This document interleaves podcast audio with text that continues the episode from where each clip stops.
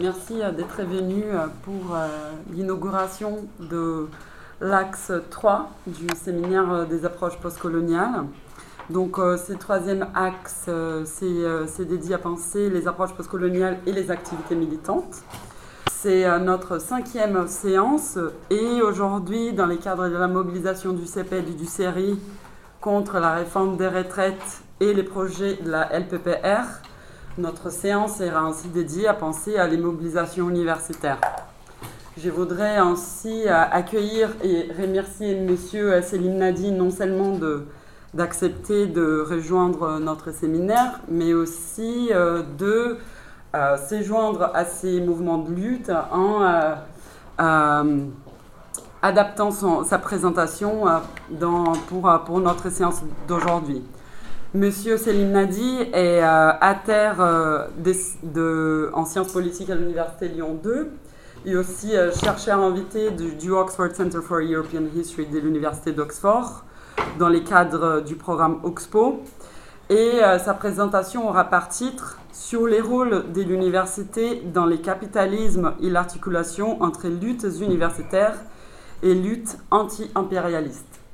On aura une présentation d'environ 45-50 minutes et on donnera la parole ensuite au public pour toute personne qui décide de participer à notre débat. Merci beaucoup, monsieur Nadi. Très bien. Euh, eh euh, merci à toutes et à tous. Euh, bon, déjà, je voudrais remercier donc, les, organisatrices et les organisateurs du, séminaire. donc, bon, avant vraiment de rentrer dans le vif du sujet, trouve extrêmement important d'avoir ce type de séminaire euh, à l'université, euh, à l'université française. Euh, donc l'axe numéro 3 dans lequel j'interviens s'intitule donc Approche postcoloniale et activité militante. Donc, initialement, je devais parler, je vais juste rapidement expliquer de, quoi je devais parler initialement. je devais parler de la, théorisation par les marxismes, puisque je travaille beaucoup sur le rapport du marxisme à la question de l'impérialisme donc sur la, théorisation par les marxismes et par les théories postcoloniales euh, de la logique du capital, en fait. Donc du, de tout le processus dialectique euh, d'universalisation et d'hétérogénéisation euh, à l'œuvre donc dans ce processus. Bon, comme, comme ça a été rappelé, donc, étant donné le mouvement, en cours, contre le projet de loi de, programmation pluriannuelle de la recherche, et donc en accord avec euh, les organisatrices et les organisateurs du séminaire, j'ai réorienté euh, mon, intervention, non seulement pour discuter du rôle du capitalisme, enfin du rôle de l'université dans le capitalisme, donc de la logique en fait de, économique, mais pas seulement de, de, diverses réformes qui touchent l'université en France depuis plusieurs années. Donc euh, la réforme actuelle est particulièrement euh, euh, forte, elle mobilise beaucoup, mais pas, elle n'arrive pas de nulle part. mais aussi, du coup, ça c'est le second point qui me semble essentiel et que, en fait, dans un, dans un contexte de lutte à l'université, je pense que c'est un point à pas oublier, la question de, des luttes contre l'impérialisme, en fait, et, du, du rapport de ces luttes. D'accord? Donc, bon, j'ai j'ai travaillé sur, pas mal de, choses, mais notamment euh, dans ma thèse, euh, j'ai beaucoup travaillé sur la formation du tiers-mondisme en Allemagne de l'Ouest. Euh, et donc, j'ai aussi, enfin, ça, je vais juste l'évoquer, mais on pourra peut-être en reparler après. j'ai aussi en tête pas mal d'exemples, en fait, de, concrètes, en gros, d'articulation entre bah, des luttes universitaires, y compris dans les centres impérialistes que ce soit euh, les États-Unis, l'Allemagne, la France, l'Angleterre. Euh, donc l'articulation entre les luttes dans ces pays-là et euh, des luttes de libération nationale.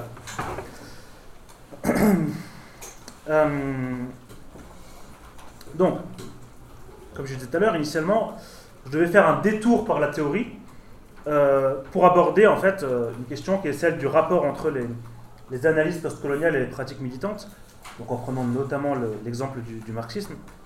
Euh, pourquoi? Parce qu'en fait, euh, le rapport entre théorie et pratique, euh, en fait, il, ne me semble pas se limiter juste à un rapport d'inspiration. En gros, telle théorie inspirerait telle pratique. Il me semble que le, travail théorique est déjà une pratique, en gros. en un certain sens, du moins. Donc, comme je le disais tout à l'heure, la question qui m'intéressait et qui ne va pas être absente totalement d'ailleurs de mon intervention, initialement, c'était ben, le, celle du rapport entre les, particularités historiques et euh, ben, quelque chose qui apparaît comme universel, la logique capitale, qui est présentée du moins comme euh, un, processus d'universalisation. Euh, et donc je voulais revenir sur, sur ces contradictions. Je réexplique ça juste parce que, enfin, comment dire, l'arrière-fond en fait théorique de mon intervention, il, il s'appuie sur, ce dont je voulais parler initialement. Euh, donc là, ce que je vais faire, c'est que je vais rentrer directement en fait dans euh, bah, les pratiques militantes. Euh, pourquoi? Bah, Parce que il me, semble que c'est quelque chose qui peut, qui peut aussi être intéressant à discuter dans un cadre universitaire. Bon là, on est dans un contexte spécifique de lutte à l'université, mais je pense que de manière générale, euh, bon, les, pratiques militantes en fait ont quelque chose aussi à apporter euh, au, monde universitaire. Hein. Euh, alors, où est-ce que j'étais Voilà, donc, d'où m'est venue en fait l'idée de, de, de, parler de, des luttes à l'université. Bon, j'ai notamment parlé de l'exemple français, forcément. en fait, du rapport entre les luttes dans ce qu'on pourrait appeler euh, le, Nord ou alors les centres impérialistes, et euh, bah, les luttes contre l'impérialisme qu'il y a dans les pays qui sont sous domination impérialiste en fait. D'où est-ce que ça m'est venu? Donc comme ça a été rappelé, cette année je suis chercheur invité euh, du coup à l'université d'Oxford, et donc je fais plusieurs allers-retours, et j'y étais encore la, semaine dernière, et c'est la semaine dernière d'ailleurs que j'ai écrit cette intervention. et peut-être que vous le savez, il y a une grève actuellement en Grande-Bretagne, dans les universités britanniques. Euh, d'ailleurs, c'est très intéressant de voir que la grève dans les universités britanniques, elle concerne euh, bon, des questions directes de, salaire, etc., mais aussi elle concerne les écarts salariaux entre euh, les hommes et les femmes à l'université, elle concerne la question du racisme, C'est-à-dire que ce pas des questions qui sont absentes, c'est même des questions qui sont importantes. Enfin, j'ai été à plusieurs discussions, pas que à Oxford d'ailleurs, hein, j'étais euh, à l'Université de Londres, j'ai été euh, au King's College, bref. Euh, et ce qui, m'a intéressé, en fait, c'est que bah, dans, les grèves, notamment à Oxford, par exemple, il y avait plusieurs teach-out, donc des, espèces de, séminaires, en fait, qui sont donnés à la place des cours, donc sur des thématiques qui peuvent intéresser les personnes mobilisées. Et ce qui, ce m'a intéressé, en fait, c'est le fait que bah, y avait pas mal de ces teach-out sur les questions de l'impérialisme et du colonialisme. Euh, euh, et, bon, je trouvais ça intéressant mais je, trouvais que c'est quelque chose qui est peut-être parfois un peu, un peu délaissé en France. On va en reparler après, bon, bien évidemment, euh, le monde militant français a, un certain, une certaine difficulté aussi à, aborder de front la question de l'impérialisme. Euh, et d'ailleurs, bah, comme dans d'autres universités britanniques, à Oxford, il y a une Palestine Society. Donc, euh, euh, une, association étudiante, en fait, qui se mobilise pas mal sur la Palestine, mais pas que d'un point de vue militant, hein, je veux dire, qui invite aussi bon, des, chercheurs, des tels écrivains, écrivaines, etc. Ce qui est intéressant, c'est qu'en fait, la Palestine Society d'Oxford joue un rôle central dans la grève. C'est-à-dire qu'elle organise pas mal de séminaires, elle, récolte, euh, euh, comme, elle peut en tout cas, euh, bah, de l'argent pour, soutenir, pour soutenir les grévistes. Bref, c'est pas, et puis par ailleurs, c'est pas une, petite association. J'étais assez étonné du fait qu'ils organisaient des choses vraiment avec des, bah, quand même des professeurs réputés, enfin, à Oxford, je veux dire, sans que, et Oxford, qui est pas, pas, pas, des gauchistes, quoi, Oxford. Hein. et, et, euh, je trouvais ça très intéressant parce que bon, il n'y avait pas, euh, avait pas vraiment de problème en fait à organiser ça. Euh, il y avait même pas mal de monde en fait, souvent aux, événements qui s'organisaient. Bref, c'est quelque chose qui m'a intéressé. Et donc pour juste vous donner une idée de la manière dont je vais structurer mon propos, Bon, je vais articuler surtout deux dimensions, et puis bon, je vais en laisser une troisième pour la discussion, sinon ça va, ça va vraiment être trop long. donc deux dimensions essentielles, en fait, à mon avis, des luttes contemporaines. Bon, c'est la dimension universitaire, forcément. Donc, c'est-à-dire, déjà, je vais revenir, je vais faire en fait un, un retour un peu, un peu général quoi, sur le rôle de l'université dans le capitalisme. Euh, bon, ça, ça me semble, ça me semble essentiel. Et euh, donc la nécessité ben, d'intégrer à ces luttes à l'université euh, question des luttes anti-impérialistes. alors je vais prendre l'exemple, surtout, je vais surtout m'appuyer là-dessus, mais bien sûr on pourra élargir après. je vais surtout m'appuyer sur l'exemple de la solidarité avec la Palestine, qui me semble un, cas d'école en fait, sur, pas mal de sujets. Bon, dans l'ensemble, euh, c'est euh, une, intervention euh, qui, se, qui, se, veut militante en fait. L'intervention et donc, bon, comme pas mal d'interventions militantes, elle sera un, peu décousue et puis forcément un peu incomplète, mais l'idée c'est surtout de, bah, de lancer des, pistes quoi, de discussion. Déjà, je vais rappeler une évidence, c'est que bah, le rapport entre les luttes universitaires dans les pays du Nord et les luttes anti-impérialistes euh, dans les pays donc, sous domination impérialiste, ben, c'est loin d'être euh, une, question, euh, une question nouvelle. Quoi, hein. notamment, donc je vous le disais, j'ai un peu travaillé sur le tiers-mondisme européen dans les années, fin les années 60 et dans les années 70. Et donc, le 21 septembre 68, il y a un économiste belge, assez connu, hein, et à l'époque membre de la 4ème internationale, qui s'appelait Ernest Mandel, donc vous, vous connaissez peut-être, euh, qui a fait un discours à l'université de Columbia. Euh, donc un, discours sous l'égide du, du, SDS, donc le Students for a Democratic Society, euh, donc était un, vous savez peut-être, hein, mais je le rappelle quand même, qui était un, mouvement, enfin un mouvement étudiant assez de gauche, donc assez, assez important. Il y avait d'ailleurs aussi un SDS en Allemagne de l'Ouest. Bref, donc Mandel il fait, il fait un, speech quoi à Columbia euh, sur le mouvement étudiant révolutionnaire.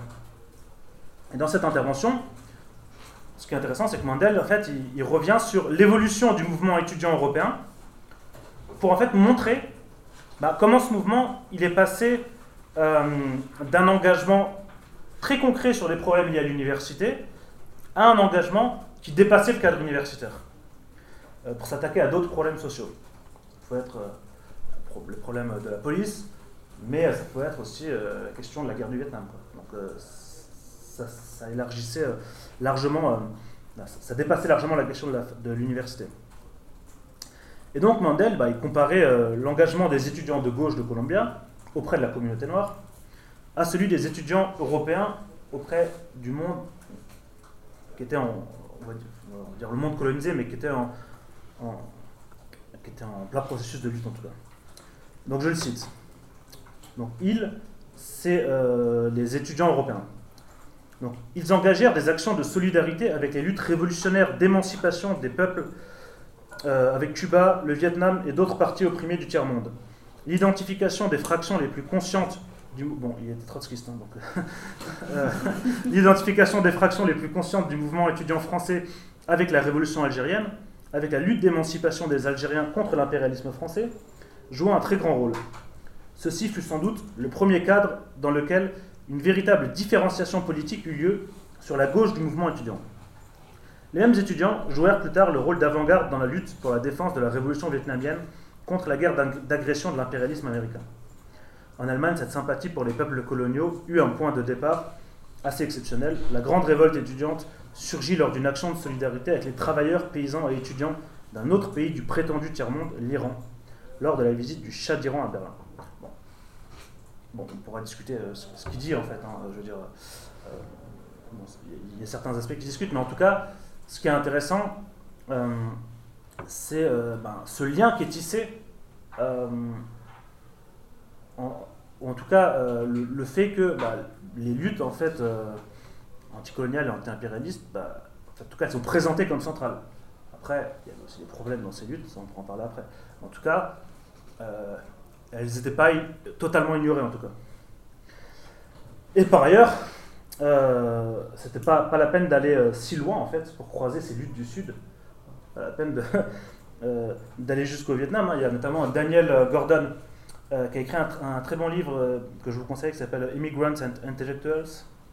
Donc lui, il rappelle que ben, l'université de Nanterre, qui comme vous le savez est centrale dans le mai 68 français, ben, cette université a été construite près d'un bidonville majoritairement peuplé par l'immigration algérienne. Et que cette immigration algérienne, ben, elle n'était pas juste dans un rôle passif, euh, je dirais, à côté de la fac où là ça se mobilisait. Il hein. faut rappeler qu'à l'époque, euh, euh, bon, cette immigration algérienne a été aussi bah, politiquement active. Hein. D'ailleurs, elle a participé avec, avec d'autres, bien sûr, à la création des comités palestines à l'époque. Donc en fait, voilà, la question de ce, de, que, tout cas, Mandel il appelle le tiers-monde, eh ben, en fait, elle était, était, déjà présente.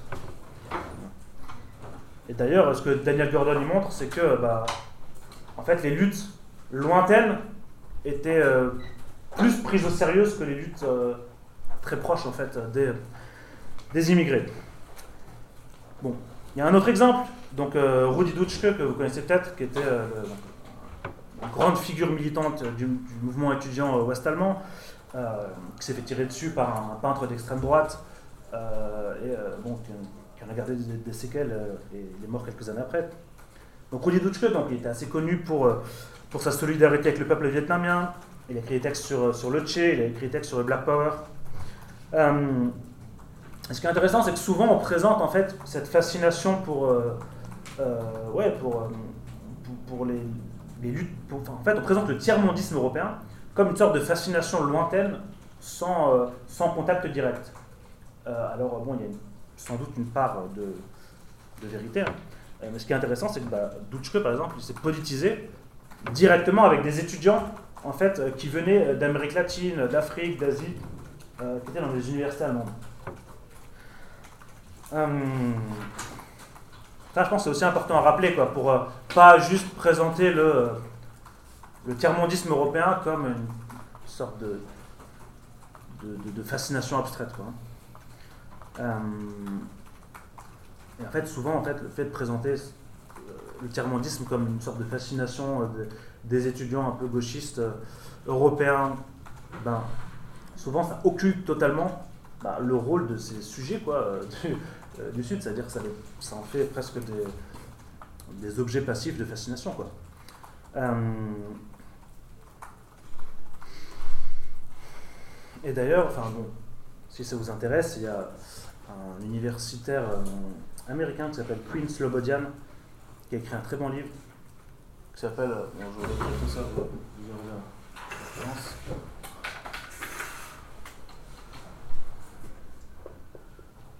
qui a écrit un livre qui s'appelle Foreign Front.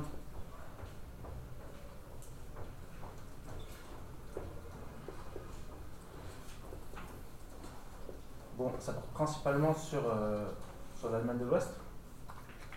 C'est intéressant parce qu'en fait, il revient, euh, bah, il revient sur les, groupes en fait euh, de, discussion et de mobilisation entre et les âgés d'ailleurs entre les étudiants ouest-allemands et euh, bah, des étudiants euh, voilà, euh, d'Amérique du Sud, d'Afrique.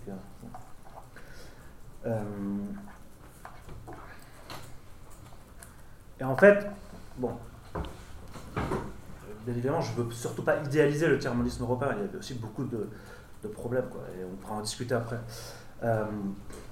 mais en fait, ce qui est intéressant, c'est que, bah, bah, c'est ce que Slobodian a écrit d'ailleurs, c'est que Dutschke, ou aussi d'autres gens comme Bernd Rabel, par exemple, qui était aussi un, autre leader étudiant, euh, bah, ils voyaient en fait dans leurs camarades euh, du tiers-monde euh, des exemples en fait du rôle d'avant-garde que les populations dites minoritaires pouvaient jouer, donc là je reprends la, citation de Slobodian, hein, au sein des sociétés capitalistes avancées.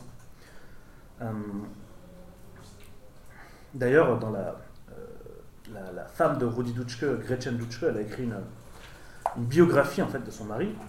Elle a écrit dans les années 63-64, donc euh, avant, même s'il y avait déjà des mobilisations, mais avant vraiment la grosse explosion euh, euh, des années 68. On a écrit que cette, période, c'était une période de rencontres régulières de Rudi Dutschke et Bernd Rabel avec des étudiants donc d'Amérique latine, d'Haïti ou aussi d'Éthiopie. Et dont beaucoup d'étudiants, en fait, joueront par la suite ou seront assassinés en tant que, en tant que révolutionnaires. bien évidemment, je prends l'exemple de l'Allemagne parce que moi j'ai un peu travaillé là-dessus. Bon, il y a aussi des, exemples en France. Il y a notamment un étudiant dont j'ai oublié le nom, mais qui a joué dans La Chinoise de Godard, un étudiant sénégalais qui, est mort après, qui, est mort dans les, dans les geôles au Sénégal. Euh, bon, en tout cas, de tête, son nom m'échappe, mais vous pourrez euh, retrouver son nom. Euh, bon. Du coup, il y avait aussi une inspiration, en fait, que bah, les étudiants européens puisaient chez leurs camarades, comme je disais, d'Amérique latine, d'Haïti, d'Éthiopie, d'Algérie en France, par exemple, etc. Euh, bon, en Allemagne, par exemple, l'une des premières manifestations d'importance des années 60, et c'est ça qui a impulsé d'ailleurs le, SDS allemand, ouest-allemand, euh, qui après a joué un rôle essentiel dans la mobilisation contre la guerre du Vietnam, ben, ça a sans doute été l'organisation d'une manifestation contre la venue de, Moïse Tshombe, donc, qui était président du Katanga, à Berlin-Ouest en décembre 64. Euh, donc Slobodian, il rappelle que bah, la lutte du peuple vietnamien contre les États-Unis, ça a clairement été, bon, pas qu'en Allemagne, hein, ça a clairement été le, catalyseur du tiers-mondisme ouest-allemand, mais euh, l'assassinat de Lumumba, notamment, a aussi provoqué une première vague de, de grosses mobilisations, en tout cas. Euh, bon. Je ne vais pas aller plus loin dans, les exemples historiques, mais c'est juste pour rappeler aussi euh, cette euh, évidence, puis on pourrait même aller, même remonter encore plus loin, euh, le, les, je sais pas, si on pense aux indépendantistes marocains par exemple, dans les années 30, il y en a beaucoup d'entre eux qui étaient étudiants, étudiants notamment dans certaines facs parisiennes, je crois, si je dis pas de bêtises, et qui, ont, commencé aussi à se, à, se structurer là. Il y a aussi enfin, je veux dire, même aujourd'hui, quoi, je veux dire, justement, quand j'étais à Oxford, j'ai discuté pas mal avec des étudiants euh, indiens qui me racontaient que dans, la force des mobilisations dans les, universités, dans certaines universités indiennes. Bref, donc, on pourrait multiplier les exemples, quoi, mais bon, évoquer les, longues années 68, ça me paraissait assez important parce qu'on trouve euh, à ce moment-là non seulement une analyse du rôle de l'université et de son évolution, par exemple, bon, je ne les ai pas cités, mais si on regarde, il y a certains textes de Rudi Dutschke sur les, réformes de l'université en Allemagne de l'Ouest à l'époque déjà. Et c'est vraiment très intéressant d'ailleurs de les, mettre en rapport avec, euh, avec ce qui se passe aujourd'hui, même si ce n'est pas la même chose bien évidemment. Euh, mais aussi la question de se solidariser en tant qu'étudiant, mais aussi en tant qu'enseignant, euh, ou jeune enseignant en tout cas, avec les combats anti-impérialistes. Donc ça, je dirais, c'est euh, c'est en gros euh, la, colonne vertébrale de, de, ce que j'aimerais bien, ce, pourquoi moi en tout cas je, lutte à l'université aussi pour que et euh, c'est un peu ironique de le dire dans un séminaire sur les approches postcoloniales puisque précisément on ne peut pas faire ce reproche à ce type de séminaire mais en tout cas je trouve que bah, ces questions-là manquent trop souvent en fait dans les luttes universitaires en France Bon. Donc déjà, je vais faire un rappel sur le rôle de l'université dans le capitalisme. Euh, bon, ce rappel, il n'est pas nécessairement euh, novateur ou euh, ultra inédit. Hein. il y a notamment un texte beaucoup plus complet que ce que je vais dire ici, d'un philosophe grec qui s'appelle Panagiotis Sotiris, je vais l'écrire aussi, qui a été publié en 2013 dans le Journal for Critical Education Policy Studies et qui a été traduit en français dans la revue Période.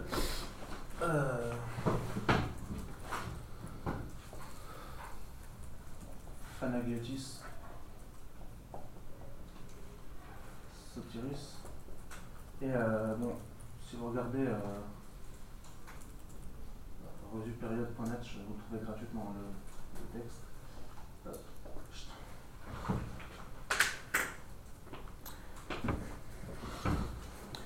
Donc dans ce texte notamment, ben, Sotiris y revient comme, comme beaucoup de textes critiques sur l'éducation, sur l'importance de l'enseignement supérieur dans la reproduction des classes sociales.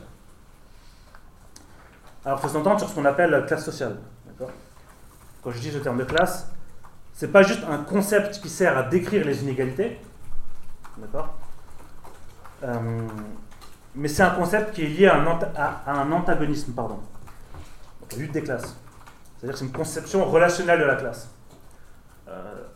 ça peut paraître un peu, bête de le préciser, mais c'est important, je pense. puisque c'est un, terme qui n'est pas forcément toujours utilisé de, cette manière-là. Euh, et donc est aussi lié à une, théorie des modes de production et d'exploitation. Et c'est, à mon sens, euh, un concept stratégique clé quand il est question d'émancipation sociale. Et euh, je vais essayer de montrer justement que c'est un concept, malgré certaines caricatures, qui me semble, qui me semble pas du tout absurde pour penser à la question de l'impérialisme, mais aussi euh, le rapport entre euh, l'impérialisme et le racisme. Donc euh, l'aspect analytique et l'aspect stratégique sont étroitement liés. C'est-à-dire qu'on a une, certaine marge de manœuvre pour lutter. Donc je ne suis pas du tout dans une, optique, on va dire, mécaniste, qui du coup n'aura aucun sens d'un point de vue militant, puisque ben, si s'il y, a une mécanique contre laquelle on ne peut rien, ben, la lutte ne sert pas à grand chose. Euh, d'ailleurs, c'est ce qu'écrivait Daniel Ben Saïd, que vous connaissez peut-être, hein. euh, le philosophe Daniel Ben Saïd, qui a écrit un livre qui s'appelle La politique comme art stratégique. Et dedans, il écrit, donc je cite La centralité de la lutte des classes et son issue incertaine exigent une part de contingence et une notion non mécanique de causalité. Une causalité ouverte dont les conditions initiales déterminent un champ des possibles sans déterminer mécaniquement lequel l'emportera. Ça, ça me semble important pour préciser comment, euh, comment je, comprends la lutte en fait. Euh, le fait qu'il existe un champ des possibles, mais par définition, un champ des possibles, euh, ben, c'est restreint aussi. Bref. comme vous le savez, j'imagine, ben, ces rapports de classe, sont produits, ils sont reproduits aussi à travers divers processus. Et et donc dans son texte, le texte que j'ai cité tout à l'heure, euh, Sotiris, il revient notamment sur les, théorisations de, personnes comme euh, Nikos Poulantzas, par exemple, hein, le, théoricien du droit euh, grec, mais aussi d'Althusser, par exemple. donc la reproduction, théorisations qu'on pourrait discuter, hein, de la reproduction des classes sociales par l'éducation. Mais il revient aussi sur ben, les théories qui ont tenté de saisir l'éducation aussi comme, comme une production, en fait lui, il s'appuie beaucoup sur l'opéraïsme italien, l'opéraïsme, le post-opéraïsme italien. Euh, bon, pareil, euh, si vous, jamais vous avez des, questions là-dessus, je pourrais éventuellement revenir dessus. Mais ce qui m'intéresse, c'est sa compréhension de l'université comme un appareil d'hégémonie dans le capitalisme. C'est-à-dire que que j'aimerais bien faire, moi, c'est, ben, bon, vous l'avez compris, je pense, je vais m'éloigner de la notion de, ce que certains euh, ont pu nommer le capitalisme cognitif, comme par exemple euh, Tony Negri et Michael Hard, euh,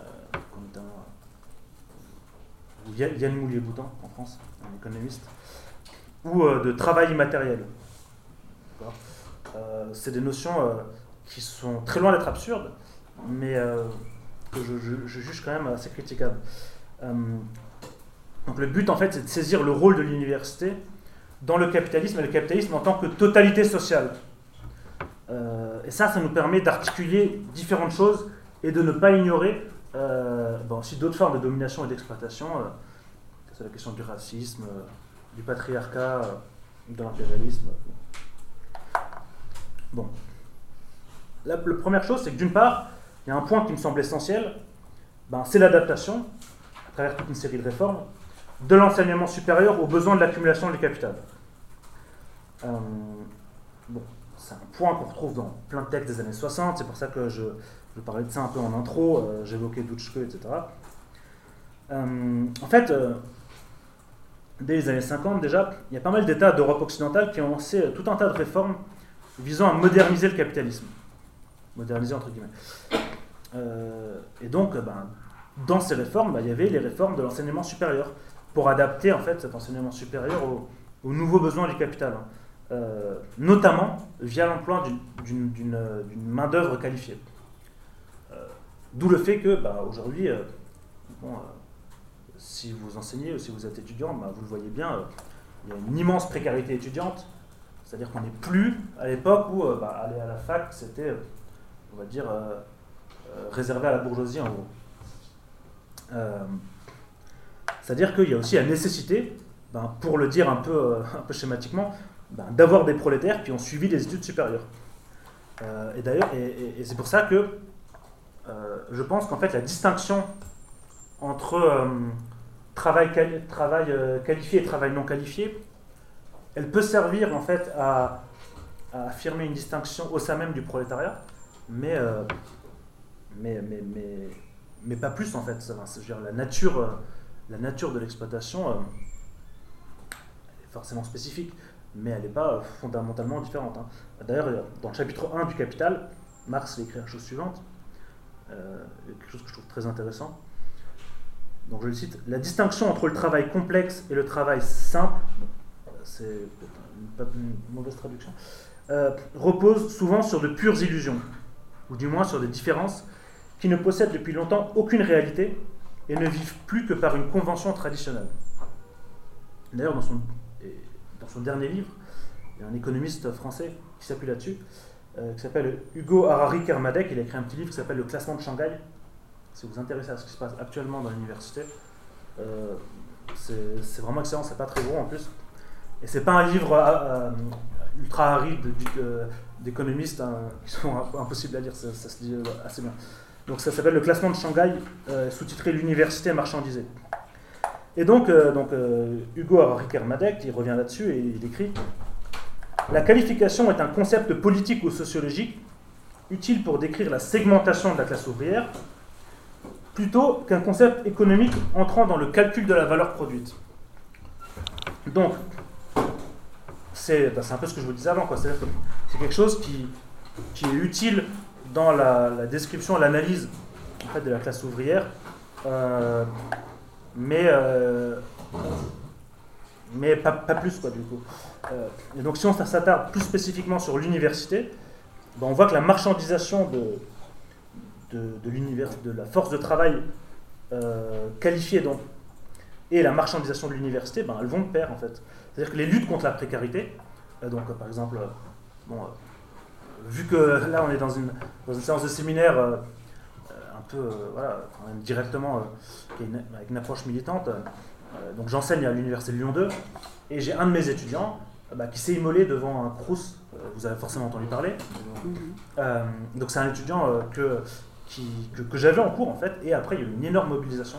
Du coup j'en ai énormément parlé aussi avec, avec mes étudiants, et c'est pour ça que je ne veux pas dissocier la lutte des, des universitaires en fait de la lutte des étudiants.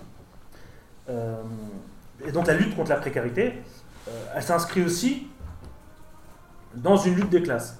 C'est quelque chose que ben, certains marxistes orthodoxes pourraient contester peut-être.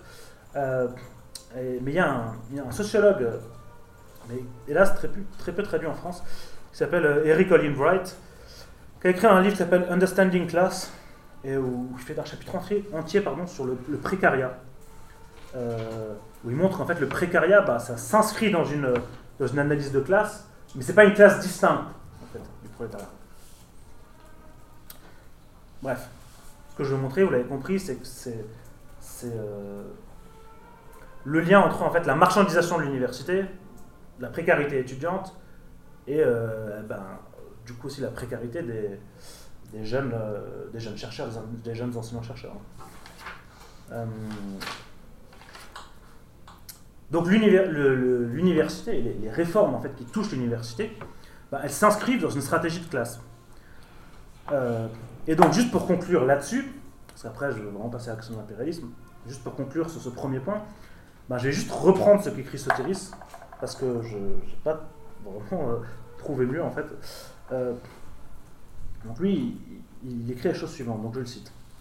Les institutions de l'enseignement supérieur sont bien des appareils d'État au sens décrit par Althusser, c'est-à-dire des sites sociaux où les forces sociales sont transformées en pouvoir, à condition que nous pensions le pouvoir en termes de stratégie de classe. Mais ce ne sont pas seulement des appareils idéologiques, en tout cas pas au sens normal où l'on parle d'idéologie, et certainement pas au sens où cela exclurait les impératifs économiques, politiques et sociaux. C'est pour cette raison qu'il convient de les décrire en termes d'appareils hégémoniques. À mon sens, c'est la meilleure qualification en fait de, des, des universités. Donc cette conception des appareils d'État comme des machines transformant la force sociale en pouvoir ne doit pas être lue de manière statique. Au contraire, elle doit être mise en relation avec l'insistance de Poulantzas sur une conception relationnelle du pouvoir d'État. Au sens où les appareils sont la condensation de rapports euh, de pouvoir et par conséquent sont toujours traversés par des antagonismes sociaux et politiques. Bon. Bien évidemment, et ça c'est un point du coup que je ne vais pas vraiment aborder euh, aujourd'hui, mais que je laisse pour la discussion parce que c'est un point important, ces rapports sociaux sont aussi des rapports raciaux. C'est-à-dire que l'université, ce n'est pas juste un lieu de savoir détaché des rapports de force, euh, quelque chose qui peut peut-être sembler évident, mais euh, en fait, je vous dis ça parce que j'ai lu un texte de, du, philosophe Geoffroy de la Gannerie il y a quelques temps. C'est un article en fait où il expliquait que, en fait, il expliquait que la grève en contexte universitaire, c'était pas vraiment utile puisque l'université en fait on produit du savoir. Et donc du coup en fait la grève, ben, pénalise, elle pénalise en fait ceux qui la font. Elle pénaliserait ceux qui la font. Bon. Euh, ben, je, suis totalement en désaccord en fait, avec cette idée, puisque ça, fait, ça, présente l'université vraiment comme un, lieu de production abstrait de, savoir, en fait, où il n'y a pas de. Les rapports euh, sociaux, en fait, n'existent pas, on a l'impression. Euh, et, du coup, pour rester dans le thème de la séance, j'ai pensé utile, ça va être. c'est le point le plus important selon moi, euh, de rappeler donc, le rôle stratégique de l'université dans la lutte contre l'impérialisme. Donc bien évidemment, le fait de m'appuyer sur l'impérialisme, euh, bon, c'est pas anodin, et euh, c'est pas déconnecté de mon premier point. D'accord? Euh, Pourquoi je dis ça? Parce que ça peut apparaître un peu décousu de parler du rôle de l'université dans le capitalisme, puis de parler de la question de l'impérialisme. En fait, je pense qu'il faut saisir aussi le, capitalisme comme, euh, fait, comme total, ouais, ce que je disais au début, en fait, comme une totalité sociale, euh, ça ne veut pas du tout dire comme un tout homogène. D'accord? Je pense que le, le fait de le considérer euh, de cette manière, ça permet de, de saisir bah, différentes, différents types d'exploitation ou de domination de manière assez différente, en fait, et sans nier leurs particularités. D'accord? Donc, j'espère que vous l'aurez compris, hein, je ne suis pas du tout dans un réductionnisme de classe comme l'appellent les, anglophones. Euh, bon, il y a eu beaucoup de travaux sur euh, la question de l'université euh, dans les pays colonisés ou dans les pays anciennement colonisés. Il y a un texte notamment important qui a été publié dans la Review of African Political Economy sur l'université en Tunisie par, par, une chercheuse qui s'appelle Corina Melen, euh, elle rappelle assez bien qu'en Afrique, euh, la plupart des institutions universitaires, elles puisent leurs racines dans le modèle productif colonial capitaliste. En fait, ce que je disais tout à l'heure, quand je parlais des années 50 euh, et de les, réformes de l'université qui ont vraiment commencé à s'accélérer à partir de ce moment-là, ne faut pas oublier que les, pays en fait, qui ont mis en place ces réformes, c'était les pays impérialistes et coloniaux. Hein. donc ça ne touchait, pas, touchait pas seulement les universités dans les métropoles. Quoi. Euh, et donc, euh, elle, explique, elle, Corinna Moline, que ben, c'est pas vraiment étonnant que euh, ben, ces universités, donc elle prend l'exemple de la Tunisie, elle, ben, s'inscrivent aussi dans un modèle néolibéral de privatisation.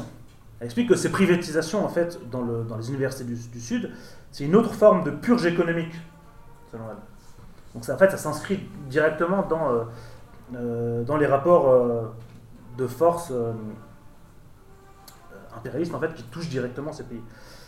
Euh, il y, a, un, autre chercheur en fait, qui s'appelle euh, Mahmoud Mamdani, qui a écrit un article en juillet 2018 dans la London Review of Books. Euh, bah lui, en fait, il, dit plus ou moins la même chose. En fait, il, explique que dans la période post-coloniale, en fait, les universités africaines, elles sont imprégnées par la période coloniale. Plus, selon lui, alors ça, chose qu'on va peut-être discuter, selon lui en tout cas, plus que d'autres institutions. Euh, et bon, on pourrait sans doute, je ne veux pas ici euh, homogénéiser toutes les situations, bien évidemment, on pourrait sans doute discuter euh, d'autres exemples en Amérique du Sud ou en Asie. Dans le cas de la Palestine, parce que c'est de ça que j'aimerais bien parler ici, ben, je dirais que cet ancrage colonial, il est, beaucoup plus explicite, dans le sens où il apparaît sans phare. Hein, puisqu'en fait, la, colonisation même de la Palestine, elle, elle, repose, elle est, comment dire, elle apparaît plus directement, c'est-à-dire qu'elle ne repose, pas repose pas principalement sur l'échange inégal, comme d'autres comme d'autres types de rapports de rapports d'exploitation. Bon, il y a un livre qui a été écrit là-dessus, que vous connaissez peut-être, de Eyal Sivan et Armel Laborie, qui s'appelle Un boycott légitime. Parce qu'en fait, c'est de ça qu'il s'agit. C'est-à-dire que réinscrire la question tactique euh, du BDS au sein des luttes universitaires, plus particulièrement en France. C'est pour ça que j'insistais au premier point sur euh, euh, ben, le fait de considérer les institutions universitaires ben, comme des institutions de pouvoir, juste comme des, lieux d'un savoir abstrait. Quoi. Le premier point essentiel de l'institution universitaire israélienne, c'est son implication directe dans le militarisme israélien. Donc, euh, comme vous le savez peut-être, Israël c'est le sixième exportateur mondial d'armes et de matériel de sécurité. Euh, d'ailleurs, il y a un livre qui sort, je, crois, si je ne dis pas de le 20 mars, de Paul Rocher, aux éditions La Fabrique, sur euh, les armes non létales, soi-disant non létales. il s'appuie beaucoup sur la France, bien évidemment, mais il montre aussi la, comment dire, euh, il s'appuie en fait aussi sur cette question euh, dans l'oppression des Palestiniens en fait. Hein. Euh, donc les rapports en fait entre l'université et l'armée, ils sont extrêmement étroits. donc entre l'université et l'armée israélienne, ils sont très étroits. Et c'est un point qui est d'ailleurs parfaitement assumé par beaucoup d'universitaires. Hein. bon, et Al-Sivan et Armel Laborie dans leur livre prennent l'exemple de Avraham Katsir, qui est professeur de physique et fondateur du groupe de recherche en physique appliquée à l'université Tel Aviv. Et euh, lui, il dit la chose suivante, donc je cite Je suis un universitaire. J'ai fait mon service militaire et j'ai aussi travaillé plusieurs années pour Raphaël. Donc Raphaël, c'est euh, le plus grand groupe euh, industriel militaire israélien. Donc il continue Toutes ces choses mises ensemble font que nous nous aidons mutuellement, ce qui n'existe pas ailleurs. C'est-à-dire que bien évidemment, il y a des rapports entre l'université et, et le militarisme aussi ailleurs, mais pas euh, de manière, en tout cas selon ce, physicien, euh, pas de manière aussi étroite. Donc, c'est-à-dire que l'armée israélienne, elle a bien évidemment, comme d'autres armées, un pôle euh, en recherche et développement, donc c'est pas une spécificité israélienne ça, mais une majeure partie de ces recherches, en fait, c'est ça qui est intéressant, sont réalisées par des institutions universitaires civiles. c'est-à-dire qu'en fait, lorsque des universités françaises eh bien, travaillent avec des universités israéliennes, bah, ça permet de leur donner un, certain crédit, euh, tout en passant sous silence le rôle en fait essentiel que jouent ces, euh, que, jouent ces universités dans, le, dans, la politique militaire israélienne. Euh, et donc, bah, dès le début des années 90, il y a en Israël les instituts d'études stratégiques affiliés aux universités et dirigés par d'anciens officiers qui sont mis en place. Et d'ailleurs, de manière générale, si aujourd'hui vous regardez les conseils d'administration des universités israéliennes, tout comme le corps enseignant d'ailleurs, il y a beaucoup d'anciens militaires euh, qui, euh, qui, en font partie. Et d'ailleurs, les soldats réservistes, ils ont un certain nombre d'avantages qui peuvent leur permettre de réduire ou d'échapper à, leur précarité, à la précarité étudiante. Donc ça peut prendre la forme de bourses d'études. Euh, voilà. Et, ça c'est le premier point. L'autre point, bah, c'est le financement des recherches. Je vous rappelle que, dire, vous le savez sans doute, quoi, hein, que euh, euh, la question du financement des recherches, elle n'est pas, neutre. Euh, d'ailleurs, je veux dire, dans un. je fais une petite parenthèse dans l'épisode de, coronavirus actuel, je trouve ça très intéressant que plein de recherches sur le coronavirus n'aient pas du tout été financées pendant un certain temps. Et là, d'un seul coup, il y a plein d'argent qui, qui, ressort en panique pour, pour financer ça. donc bon, c'est une, une, parenthèse, mais c'est juste pour expliquer que le type de recherche qu'on finance, bah, ça s'inscrit aussi dans le rôle de l'université comme appareil hégémonique. Et donc, bah, les recherches prioritaires, euh, bah, c'est des recherches qui suivent les priorités nationales, donc qui s'ancrent aussi euh, dans le projet d'occupation de la Palestine. Et donc ça, ça ne concerne pas que les départements, on va dire, techniques ou de sciences dures. Là, j'avais pris l'exemple de, la physique, donc on, voit très clairement comment, euh, en mathématiques ou en physique, voilà, ça peut directement servir à l'armée. Mais euh, dans, les, euh, dans les recherches, dans les sciences sociales humaines, euh, c'est. enfin, je veux dire, les recherches financières s'inscrivent aussi là-dedans. par exemple, il y a beaucoup de recherches en histoire ou en archéologie bah, qui ont été faites dans le but de prouver matériellement le droit biblique et historique des Juifs sur la Palestine. Et donc, par exemple, concernant l'archéologie, il y a beaucoup de sites de fouilles qui se trouvent dans les territoires occupés et qui participent euh, ben, forcément euh, un peu plus à la spoliation des terres palestiniennes. Euh, et pourtant, ce qui est intéressant, c'est qu'il ben, est très difficile pour les archéologues palestiniens d'y accéder. quand je faisais ma thèse au centre d'histoire de, de Sciences Po Paris, j'avais une, une, camarade qui faisait sa thèse là-dessus, justement. Enfin, c'est assez intéressant. Hein. Et tout ça, bah, ça permet aussi de comprendre pourquoi les universités euh, israéliennes bah, gardent le silence sur le sort réservé au monde académique palestinien. Donc ça, c'est un autre point qui me semble essentiel, qui touche aussi les départements de sciences sociales. Euh, donc c'est très difficile bah, pour les quelques voix du monde académique critiquant la politique israélienne de se faire entendre. Et pour cause, il y a des groupes de pression qui se donnent pour tâche d'afficher et de lister les universitaires, entre guillemets, très très Israël. Par exemple, Israël Academia Monitor, mais il y en a d'autres. Euh, alors ça, ça existe, ça, ça existe ailleurs. Par exemple, euh, je, parlais d'Oxford tout à l'heure, à Oxford, il y a aussi des groupes de droite qui affichent euh, les personnes qui font grève, etc. Mais là, ça a une autre signification. là, d'une part, c'est beaucoup plus fort, enfin, ça, a une plus grande force, mais c'est vraiment, c'est pas juste, on les affiche pas juste, oui, c'est des gauchistes en gros. Non, c'est des très très Israël. Et de la même manière, bon, les directions universitaires euh, surveillent et listent les groupes d'étudiants susceptibles d'organiser des manifestations pour dénoncer l'occupation de la Palestine. Là aussi, vous pourrez me dire, on pourrait prendre l'exemple de, Toulouse où il y a eu des listes de grévistes qui sont sortis, mais euh, à mon avis, ça n'a euh, pas du tout la même signification que, que dans le cas présent. Et donc les chercheurs israéliens non sionistes, par exemple, eh ben, ils trouvent beaucoup plus de postes à l'étranger, ce qui est assez logique. Et d'ailleurs, bon, il y a beaucoup d'entre eux, enfin certains, un certain nombre d'entre eux en tout cas, qui soutiennent euh, le boycott universitaire. Donc euh, c'est intéressant que, en fait, y a certaines universités, euh, bon, je pense notamment à l'université de, Tel Aviv, qui se présentent comme, comme particulièrement ouvertes, notamment ouvertes aux Arabes, en fait, voilà, on va dire, ouais, c'est des universités qui se présentent presque comme des universités de gauche, on va dire, hein, et prêtes à discuter tout type de sujets. D'ailleurs, tout au début de ma thèse, euh, je me souviens que j'avais été invité euh, à participer à un séminaire à l'université de Tel Aviv pour, discuter de mes travaux sur l'extrême gauche allemande. Euh, bon, c'est une invitation que j'ai refusée à l'époque, mais je trouve ça très intéressant en fait. c'est l'image en fait que, veulent se donner certaines universités. Par exemple, pour rentrer, alors ça, je ne vais pas, vous en parler vraiment en détail parce que je ne suis pas du tout un spécialiste de cette question, mais pour rentrer, enfin les tests en fait pour rentrer à l'université, euh, eh bien, ils sont, aussi, ils sont aussi en théorie accessibles aux étudiants arabes, mais ils sont, euh, alors je crois, justement, c'est Eyal Sivan et Armel Laborie qui en, parlent un peu dans leur bouquin, si je dis pas de bêtises, sont euh, quelque chose comme 16% plus longs, en fait. et vu que c'est des épreuves chronométrées, ben, ça pénalise forcément les étudiants, arabes. Bon. Donc, en fait, ce que je disais tout à l'heure, c'est que je voulais un peu aborder la, question en fait de, boycott académique, en fait, qui est une forme de lutte. En fait, je voulais parler de la question du boycott académique pour euh, essayer d'aborder, en fait, euh, ben, aussi d'autres questions euh, tactiques ou stratégiques et qui peuvent, qui, peuvent se faire, en fait, dans nos universités lorsqu'il y a des mouvements de lutte comme actuellement.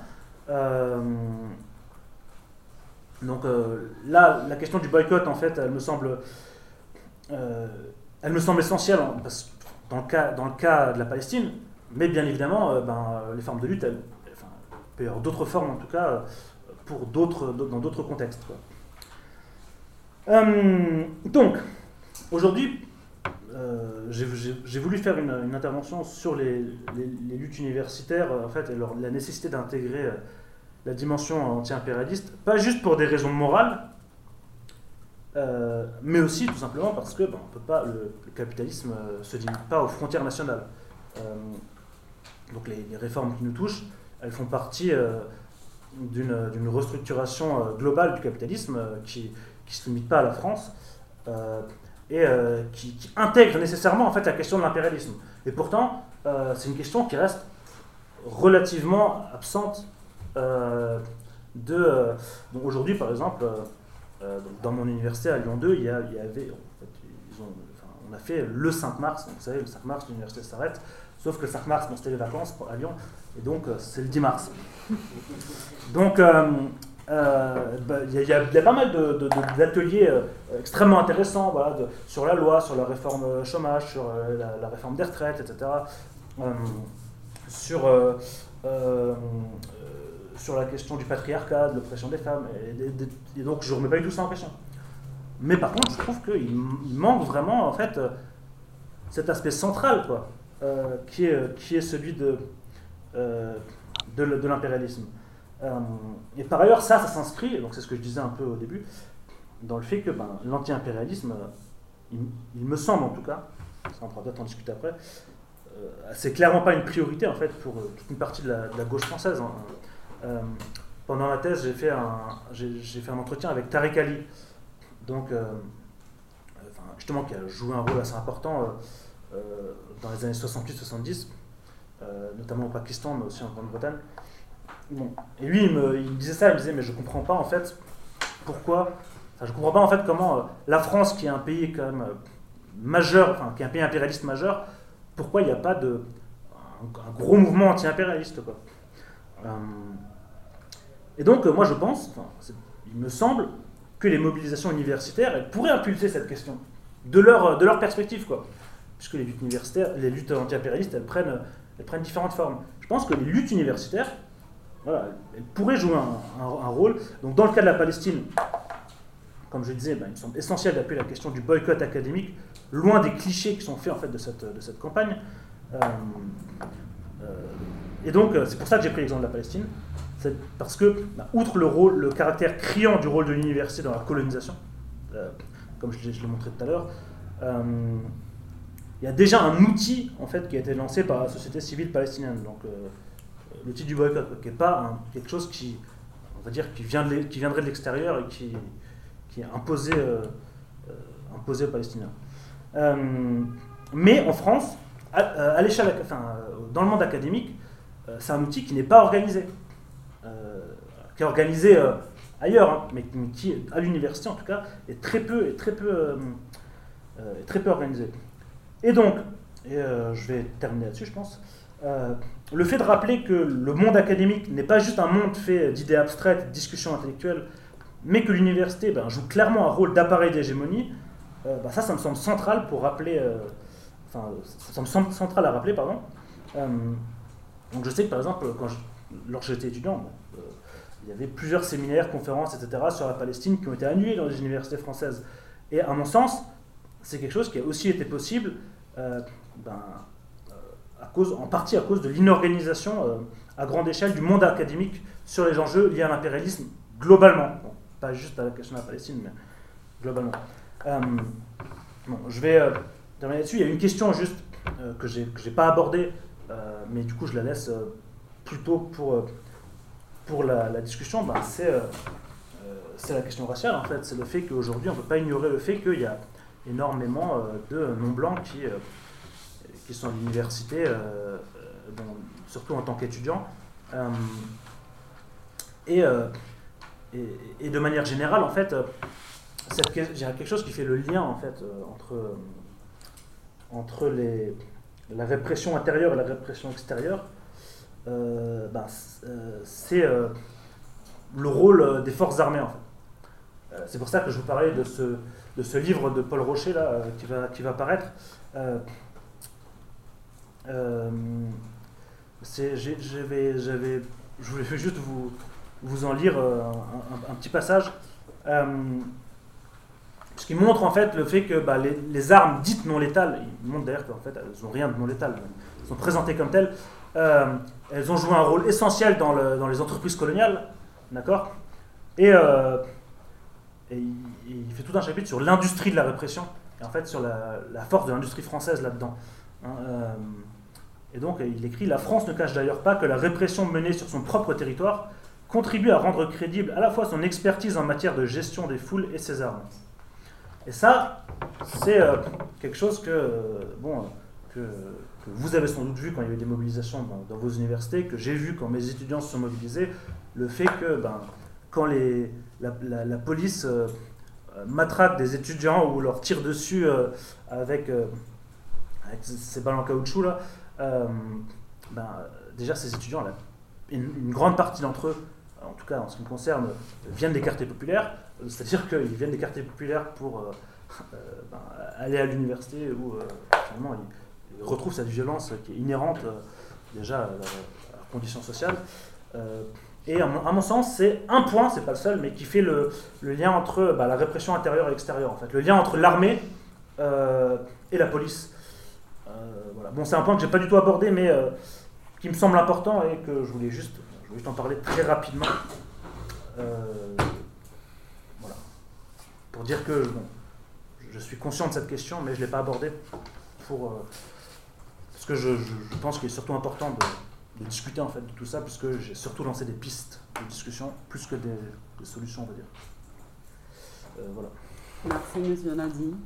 Quelqu'un euh, va commencer les débats et poser une question ou élargir les débats qu'il vient de poser.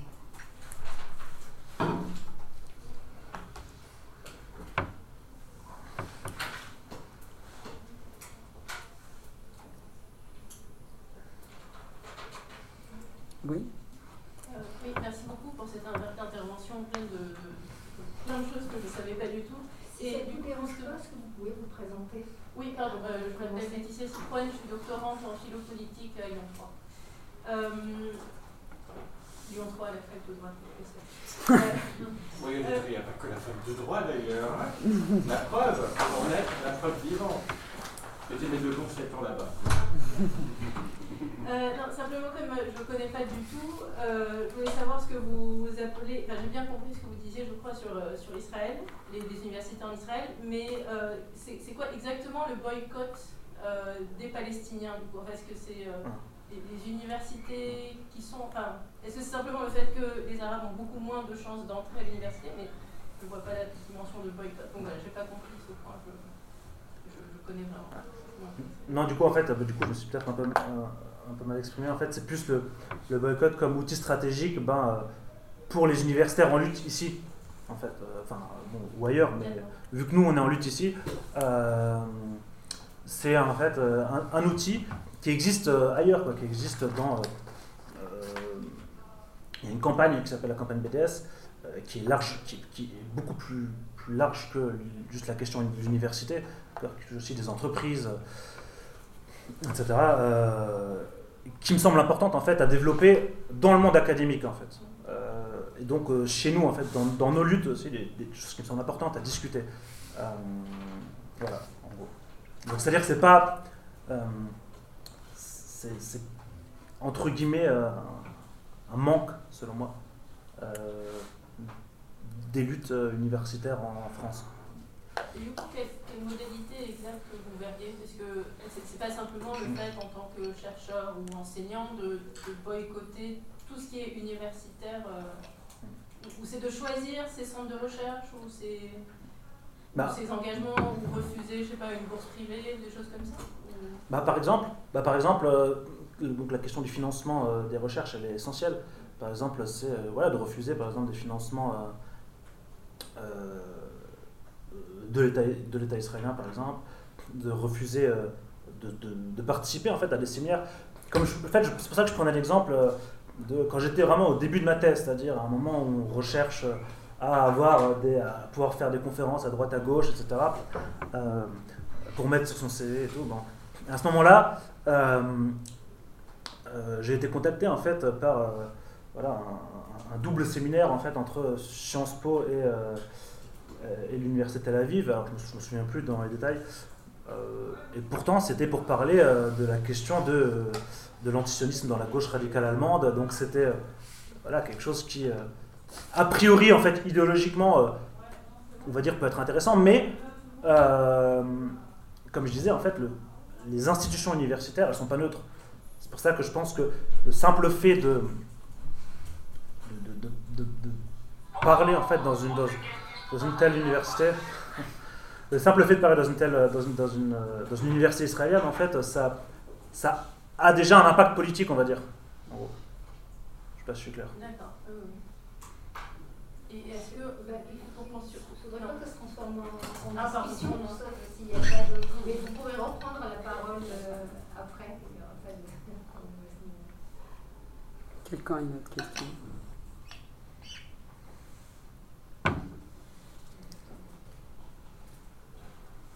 Allez-y, s'il vous plaît. Euh, je m'appelle Cassandre, du coup je suis master en, euh, en relations internationales à Sciences Po.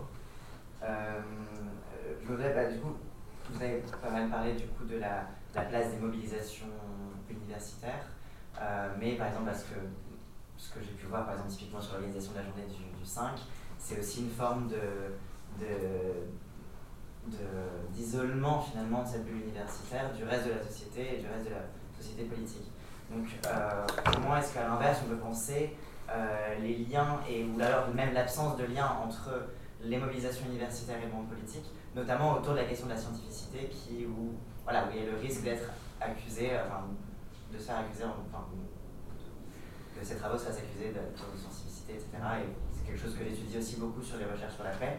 Donc, euh, cette question-là de, de, de la neutralité ou non et du politique.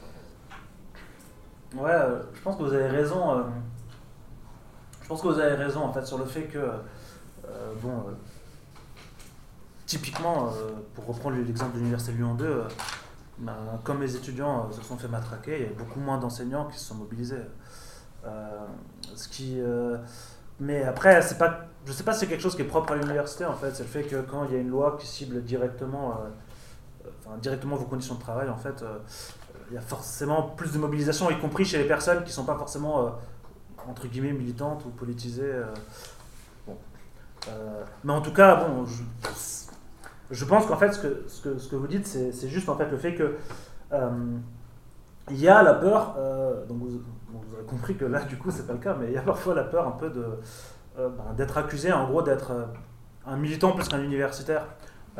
Bon, à mon sens, on peut tout à fait assumer une dimension militante sans pour autant, euh, comment dire, euh, se transformer en politicien. C'est-à-dire, on peut assumer une dimension militante tout en gardant une, une rigueur universitaire. Euh, d'ailleurs, il y a- plein d'exemples. Et d'ailleurs, euh, là, euh, vu que initialement je devais parler du marxisme, euh, j'ai pris beaucoup l'exemple de la gauche, mais même à droite. hein, je veux dire, euh, tout à fait. euh, euh, d'ailleurs, euh, je trouve que c'est beaucoup plus honnête en fait de l'assumer. D'assumer cette dimension. Je veux dire, le simple fait de, choisir un sujet de recherche, tel sujet de recherche, déjà, c'est euh, ben, fortement politique, quoi. Je veux dire, euh, euh, c'est-à-dire que là, le, thème de l'axe, il y avait directement dedans le, le, terme activité militante. Donc j'ai directement pris, euh, j'ai- pas vraiment pris de pincette, et puis j'ai parlé très clairement. Mais après, je veux dire, je sais pas, ma thèse de doctorat, par exemple, c'est pas un, pas un pamphlet, c'est pas un pamphlet euh, militant, quoi. C'est un travail historique. J'ai travaillé dans les archives, donc je suis historien de formation. Je travaille dans les archives. euh, j'ai euh, j'ai rencontré plein de personnes, etc. Enfin, j'ai fait un travail universitaire, quoi. Après, le, le thème sur lequel j'ai décidé de travailler, eh ben, c'est un choix que j'ai fait et qui est forcément induit en partie par, ben, par une sensibilité militante. Donc je pense qu'en fait, c'est pas contradictoire. euh, on peut tout à fait être un universitaire euh, sérieux et être militant. Et ça s'exprime de manière très différente parfois. Euh, je veux dire, là, y compris dans la forme, c'était militant. C'est-à-dire que j'ai clairement dit ce que je pensais, ce qu'il aurait fallu faire. J'ai- exprimé des, choix, on va dire, tactiques. Ça, pour le coup, euh, c'est pas quelque chose de, très universitaire, en effet. Mais bon, là, je l'ai fait parce que c'est quelque chose que j'aurais pas fait, par exemple, dans ma première intervention. Mais vu que là, j'ai décidé de changer, du coup, et de, de m'inscrire, en fait, dans la lutte actuelle, euh, voilà, en gros.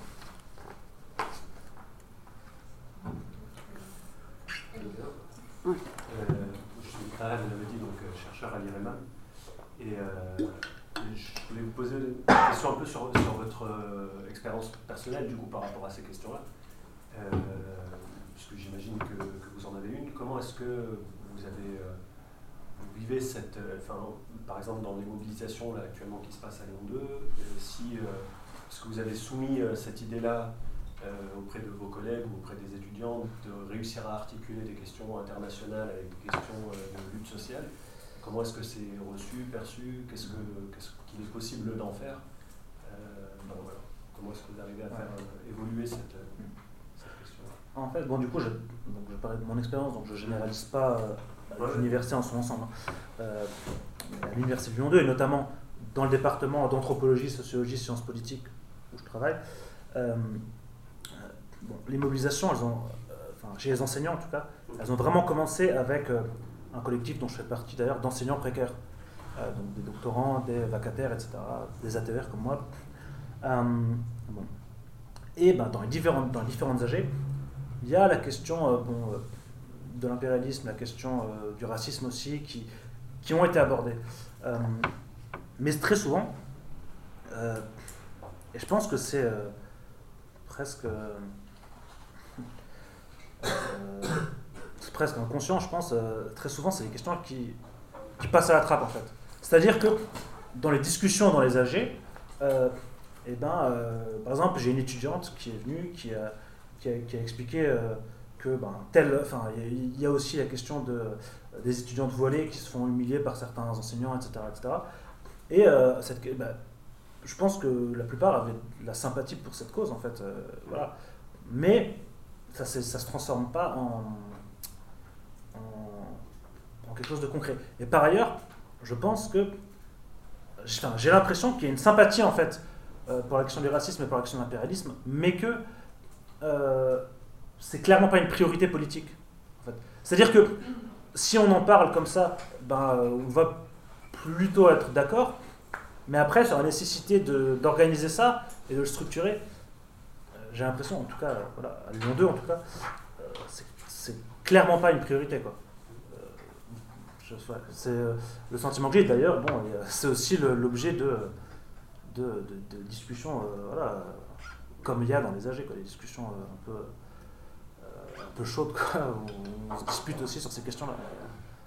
Je, en fait, je crois que c'est l'intérêt de votre, euh, votre exposé, c'était de montrer qu'à une époque, il y avait un internationalisme de gauche qui était très bien articulé, et que du coup, euh, la question du faire le lien entre le local et mm. l'international, elle se faisait assez naturellement, que c'est plus le cas aujourd'hui, et que du coup, comme cette articulation manque, euh, ça, ça, devient beaucoup moins facile de poser des questions internationales dans le moment de et c'est pour ça que je vous posais la question de votre expérience personnelle par rapport à ça. C'est-à-dire, est-ce que, est que, comment ça se passe quand on essaye de, bah, quand même d'imposer, ou de, proposer ou de suggérer des, euh, mm. des, questions internationales dans le cœur de mobilisation euh, locale? En fait, j'ai l'impression que, même au-delà de l'université, j'ai l'impression que bon, il existe bien évidemment des mouvements euh, mm. Anti-guerre, des mouvements BDS, etc., enfin plein de, plein de mouvements de ce type, mais j'ai l'impression que pour, une large partie de la gauche, euh, euh, c'est une question qui est souvent traitée d'un point de vue moral plus que politique en fait. C'est-à-dire que ben, on va s'indigner en fait d'une situation, mais bon, peut-être que je me trompe là, c'est vraiment une impression que j'ai. Euh, mais ça va pas se, on va dire, se transformer en quelque chose d'organisationnel en, gros. et donc j'ai l'impression que bon, du coup, à l'université, c'est voilà, l'université échappe, pas à cette logique. Quoi. Et, euh, vraiment, je veux dire, la plupart des, des jeunes euh, vacataires ou doctorants, etc., ou, chercheurs précaires en général, donc de ce collectif, euh, eh bien, je sais que c'est très difficile de,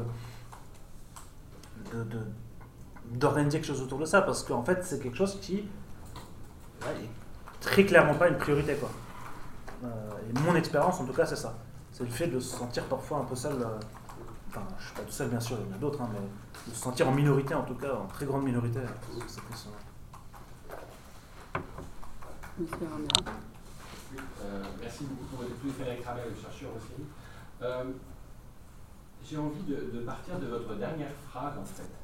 Vous avez dit que vous avez plutôt exposé un diagnostic et plutôt que de proposer des solutions ma question, c'était de, savoir quid de l'émancipation dans ce contexte? Est-ce qu'on peut encore être un militant à l'université Moi, je, suis, je pense qu'on peut articuler les deux à, condition de bien distinguer les deux sphères, d'être attentif aux publications, et les deux peuvent s'alimenter, mais à condition aussi de faire cet effort de distinction.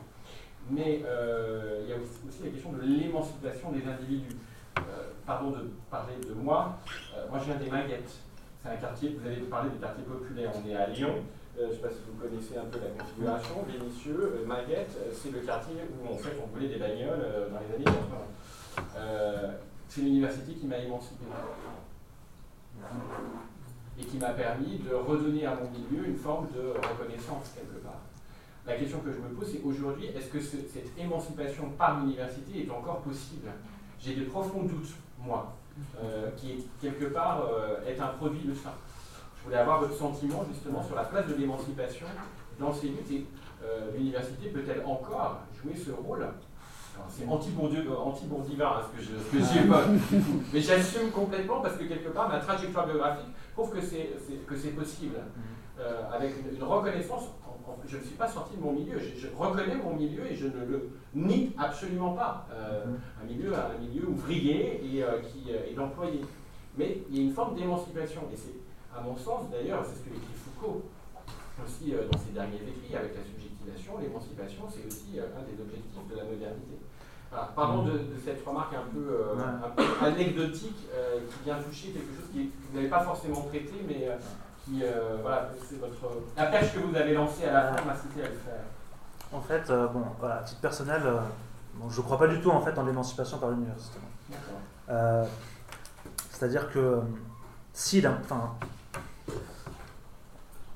même d'un point de vue individuel, euh, euh, déjà je, suis toujours pauvre, hein, je suis universitaire. mais euh, non, mais ce que je veux dire, c'est que voilà, enfin, je veux dire, le, comment dire, il y a en effet des individus bah, qui vont améliorer leur situation, qui vont réussir à, faire éventuellement une carrière, soit à l'université, soit même en dehors, mais grâce à leur diplôme universitaire. Bon. Mais je pense qu'en fait, ces individus, en fait, ne, forment, pas une règle. En fait, même dans l'université, l'université, en fait, elle est traversée par bah, les contradictions qui structurent la société.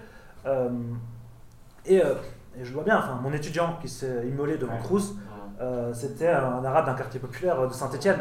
Il y a l'université a porté plainte contre certains de ses étudiants, c'est souvent des étudiants d'ailleurs, qui, qui sont aussi arabes ou noirs et des quartiers populaires. moi, quand j'ai commencé ma thèse, j'étais doctorant, donc, euh, ce qui euh, est pas mal d'un point de vue symbolique, on va dire, mais euh, je me faisais toujours contrôler par la police, quoi. je veux dire, en fait, ce que je veux dire, c'est que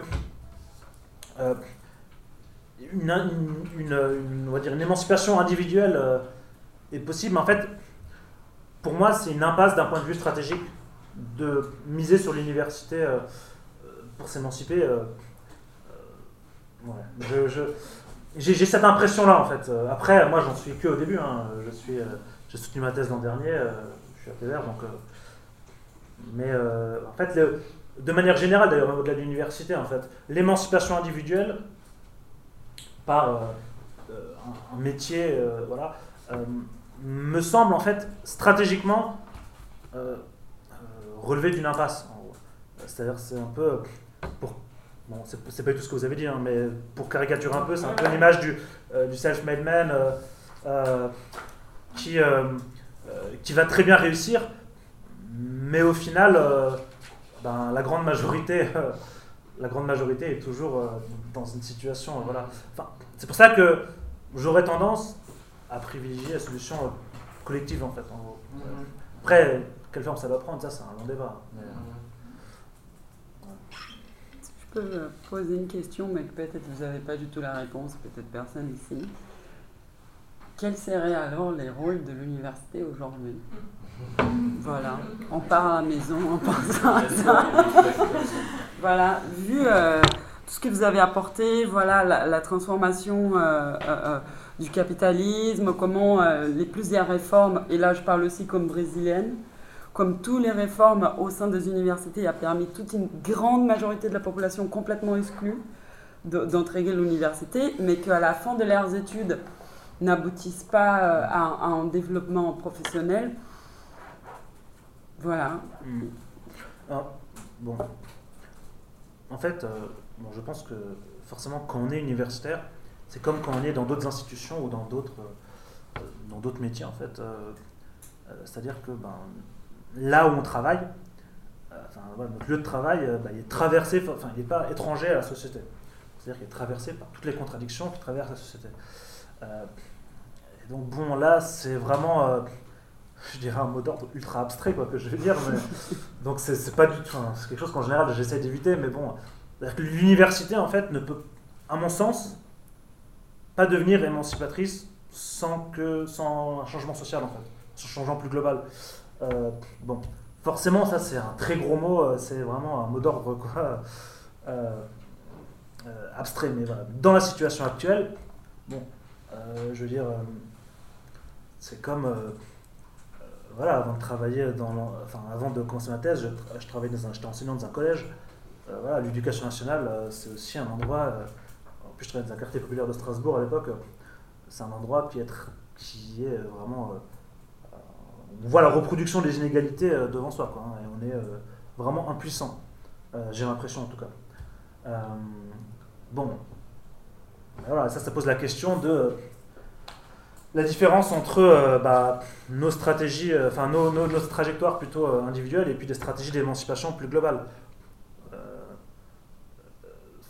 C'est-à-dire que j'aimerais bien, à titre personnel, avoir une situation un peu plus confortable pour pouvoir militer sans penser à comment manger en fait, pour le dire abruptement. Quoi. Mais voilà, après l'université, euh, elle est spécifique, mais pas plus que les autres institutions en fait. Elle est mhm. spécifique au même titre que d'autres institutions. Euh, ouais, ouais, je, je, je, peux pas trop répondre plus que ça, je dirais. Quelqu'un d'autre? Ouais, c'est plutôt deux, trois points de commentaires. Peut-être une question. Euh, d'abord sur l'exposé, puis peut-être faire le lien avec euh, moi, je fais partie des gens qui sont euh, mobilisés. Alors, je ne pourrais pas dire très mobilisés, pas assez, mais en tout cas, voilà, je peux apporter euh, quelques témoignages là-dessus. Et pour faire le lien avec les questions que vous avez soulevées ou poser des questions. mais avant, je voudrais parler de l'université par rapport à la question que tu as mais finalement, qu'est-ce que c'est que l'université, qu'est-ce qu'on en veut Là, justement, dans le mouvement des mobilisations, si euh, vous voyez la dernière euh, motion qui a été, euh, qui a été votée, qui maintenant se trouve dans l'université ouverte, en gros, il est écrit on veut une université émancipatrice. Et je fais partie des gens qui avaient ajouté un amendement la, proposition, puis après il y a des amendements, des modifications, puis après il y a euh, de rajouter international, et l'amendement n'a pas été... Euh, voilà, alors je ne suis pas vexée personnellement, mais je pense que c'est assez euh, significatif pour parler un peu de mouvement et peut-être questionner ce mouvement tout en étant dedans et en pensant que c'est important d'y être. C'est à la fois plusieurs temps. Un premier temps qui a été celui de l'AG du 18 janvier, avec la préparation de la coordination du 1er et 2 février. Et si on s'intéresse, si on regarde simplement à travers l'émotion, il y a eu une émotion qui était très longue, euh, qui était, euh, voilà, beaucoup de gens ont, euh, moi j'ai eu beaucoup de retours, parce qu'il y a des gens qui étaient contents de trouver plein de termes qu'ils ne trouvaient pas ailleurs, extractivisme scientifique, décolonisation des savoirs, euh, voilà, euh, division internationale du travail, euh, voilà, donc ça, faisait un peu auberge espagnole, mais du coup, plein, plein, plein de gens s'y retrouvaient. Il y avait beaucoup de revendications, beaucoup de propositions d'action. Et là, maintenant, et la proposition, ça a été d'avoir une motion courte d'une page. Et donc là, du coup, on voit qu'il y a des choses qui, qui disparaissent, dont le terme université ouverte, émancipatrice et internationale. Donc ça veut dire que euh, l'université, elle est ouverte, mais internationale n'est pas une dimension euh, structurante euh, voilà, dans l'université qu'un collectif est en train de... Qu'est-ce que ça veut dire ça? Bah, Ça veut dire que globalement, enfin, l'université, elle s'est quand même structurée dans un cadre national, hein, historiquement, et qu'on continue à penser les choses dans un cadre national et en même temps, la dimension internationale, elle est présente.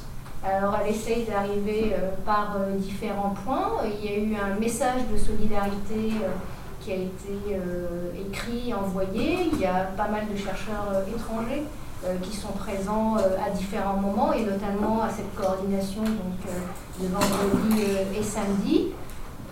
et c'était assez, c'était assez d'un message de solidarité pour les chercheurs, non pas étudiants, pour les chercheurs étrangers à la demande de collègues brésiliens, turcs, etc. Et finalement, on devait juste retrouver à quelques-uns à rédiger ce message et ça s'est transformé en atelier. Il y a un atelier où il y avait des étudiants, euh, des gens de l'interpro, parce qu'il y avait des sessions interpro euh, qui étaient venus, euh, il y avait des internes de médecine, il y avait des gens de la SNCF, donc les gens étaient curieux, et voilà. ce que je veux dire, ce que je veux dire par là, c'est que il, y a en fait une difficulté à, à traduire en fait des, en fait, voilà, des volontés, des aspirations donc euh, voilà, et on se demande, on se demande, on se demande bien sûr euh, pourquoi, parce que les gens ne sont pas de bonne volonté. Euh, et en même temps, moi ce que je dois, ce que je dois quand même, enfin, je voudrais quand même témoigner là-dessus, c'est que les gens dont vous avez parlé, c'est-à-dire des gens qu'on pourrait considérer comme des minorités visibles, euh, ne sont pas présents, en tout cas la coordination. C'est-à-dire dans ces moments nationaux, ça ne veut pas dire, dire qu'ils ne sont pas présents, donc du coup, bah, euh, tant pis pour eux. Non, je pense que l'absence est, significative, c'est-à-dire ça pose question. Et quand bien même il y a eu un atelier, à la, première coordination d'un atelier euh, domination patriarcale, sexiste, raciste, en déclinant tous les listes classistes, et pas impérialistes, mais classistes, là, euh, on s'est retrouvé à peu près une cinquantaine de personnes et euh, les, personnes qui étaient là étaient essentiellement des jeunes femmes. Euh, pourquoi je dis jeunes femmes? Étudiantes, jeunes chercheuses, maîtres de conf, personnel, ITA, etc., qui avaient été porteuses d'un message et d'une lutte qui est celui des abus sexuels, du harcèlement, pas de la question de la parité dans l'université, mais vraiment des choses qui étaient urgentes et immédiates par rapport à la situation actuelle. Et du coup, euh, la question du racisme n'a pas été abordée non pas parce que, mais parce qu'en fait les témoignages euh, à 95% et les gens qui étaient là, c'était ça qui, les occupait. Il y a eu un peu un témoignage à un moment donné de la personne qui a été euh, finalement pas recrutée au CNRS, et donc pour dire, voilà, qu'est-ce que c'est que le racisme à l'université, etc. Donc là, il y a un combat il y a, qui se fait en dehors de, ce mouvement. Et, voilà.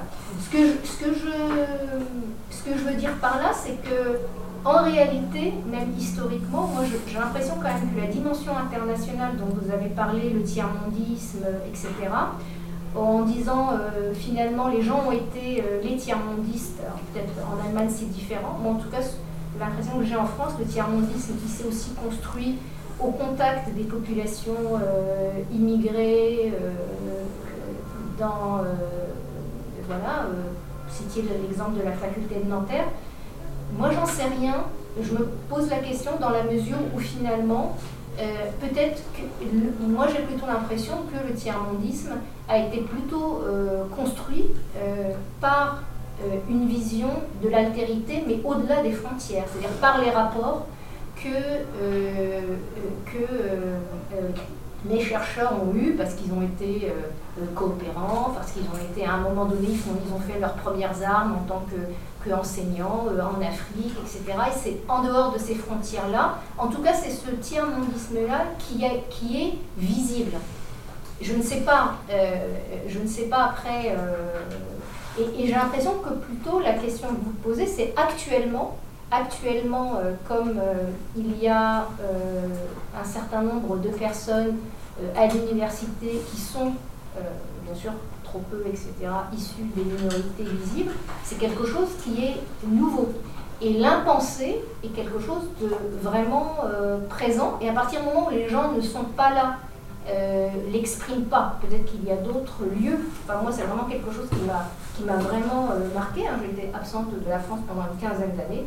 Et c'est quelque chose que je constate. Euh, voilà, c'est, il y, a, un décalage entre la présence médiatique, par exemple, avec les tribunes qu'il y a eu, les réponses à Gérard Noiriel, enfin, toutes ces réponses-là.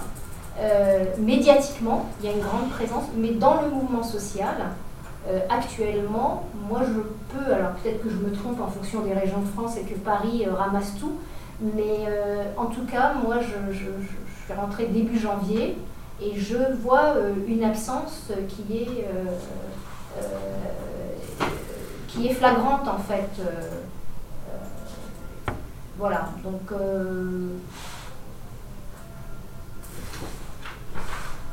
Donc il y a les deux choses. Il y a à la fois effectivement une université qui s'est structurée, je pense, historiquement euh, euh, dans un cadre national, et donc la difficulté de penser euh, l'international, les savoirs académiques qui sont quand même des savoirs qui isolent, et donc après les pratiques, les pratiques militantes.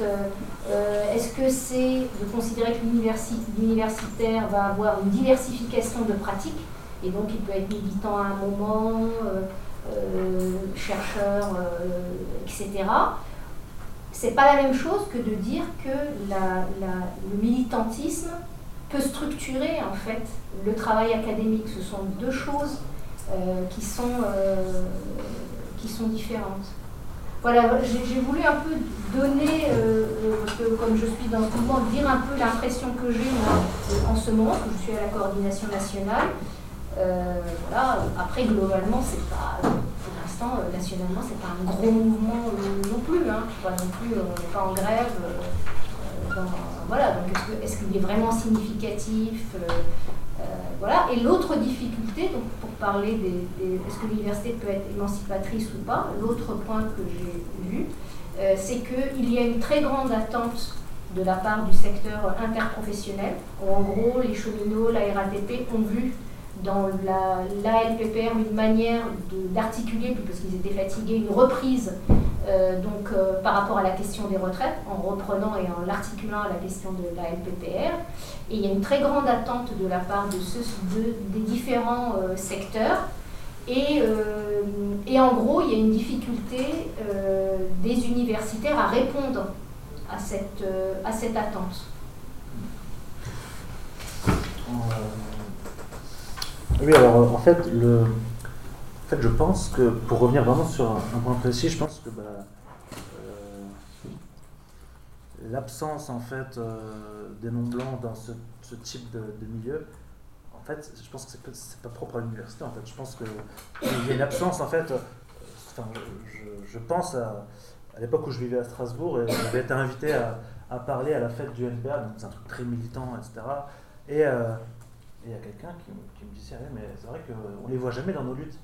Ah, bah, bah forcément, bah, eux non plus, on ne voit jamais dans leurs luttes. Enfin, je veux dire, il y a, y a, aussi ça, c'est-à-dire qu'il y a une absence en fait qui est aussi, euh, bon, historique, on va dire, euh, et, donc structurelle. C'est-à-dire que, euh, en France en tout cas, je, je ne veux pas généraliser, ça dépend peut-être des pays, mais en France en tout cas, il y a en fait un, double processus d'inclusion et d'exclusion de par, par la gauche en fait. C'est-à-dire qu'il y a une inclusion bah, par le fait que en fait, bah, les non-blanches sont considérés comme faisant partie d'une lutte universelle en fait, du prolétariat, on va dire, pour, pour schématiser un peu, et, on, va, on va reconnaître parfois bah, ils sont plus touchés par certaines questions, type la question du logement, les inégalités salariales, etc.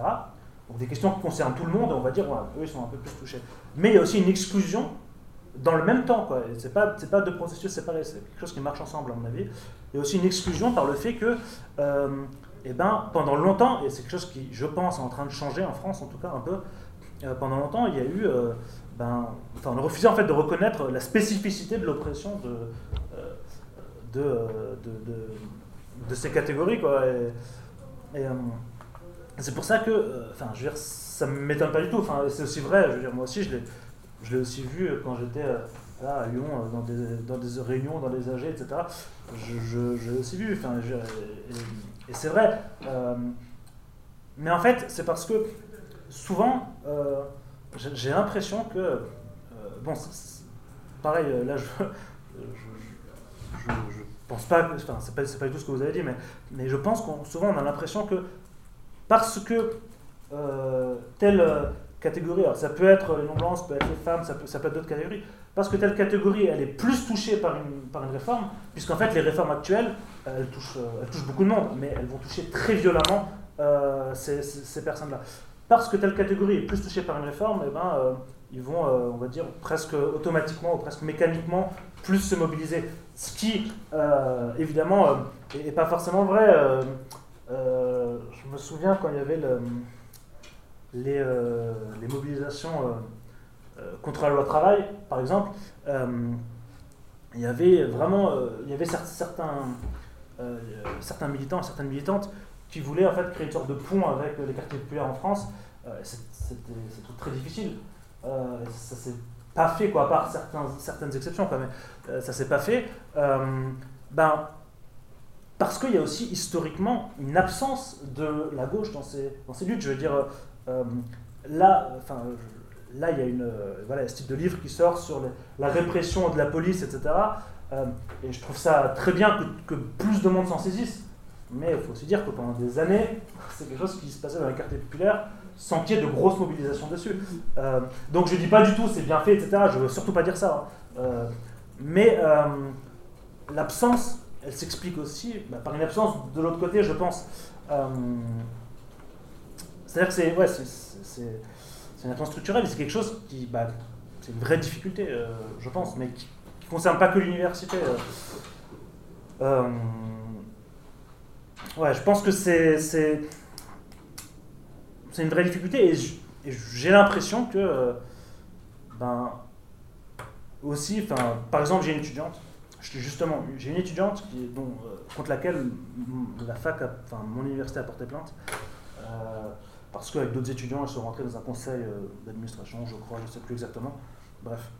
Et par exemple, elle, elle, m'expliquait qu'elle préfère se mobiliser en dehors de la fac sur la question, euh, euh, sur la question des violences policières dans le quartier, sur euh, la question des, des, centres de rétention, etc., sur plein d'autres questions, parce qu'elle me disait, mais bon, moi, je veux dire, déjà j'ai l'impression qu'elle ne voyait pas trop d'avenir dans la fac, ça c'est le premier truc. Et puis en plus, voilà, c'est des questions qui lui semblent vraiment absentes de. C'est aussi ça en fait qui m'a d'ailleurs, quand justement j'ai échangé avec Aline sur le, sur, euh, sur cette intervention, sur euh, le fait de, changer mon intervention.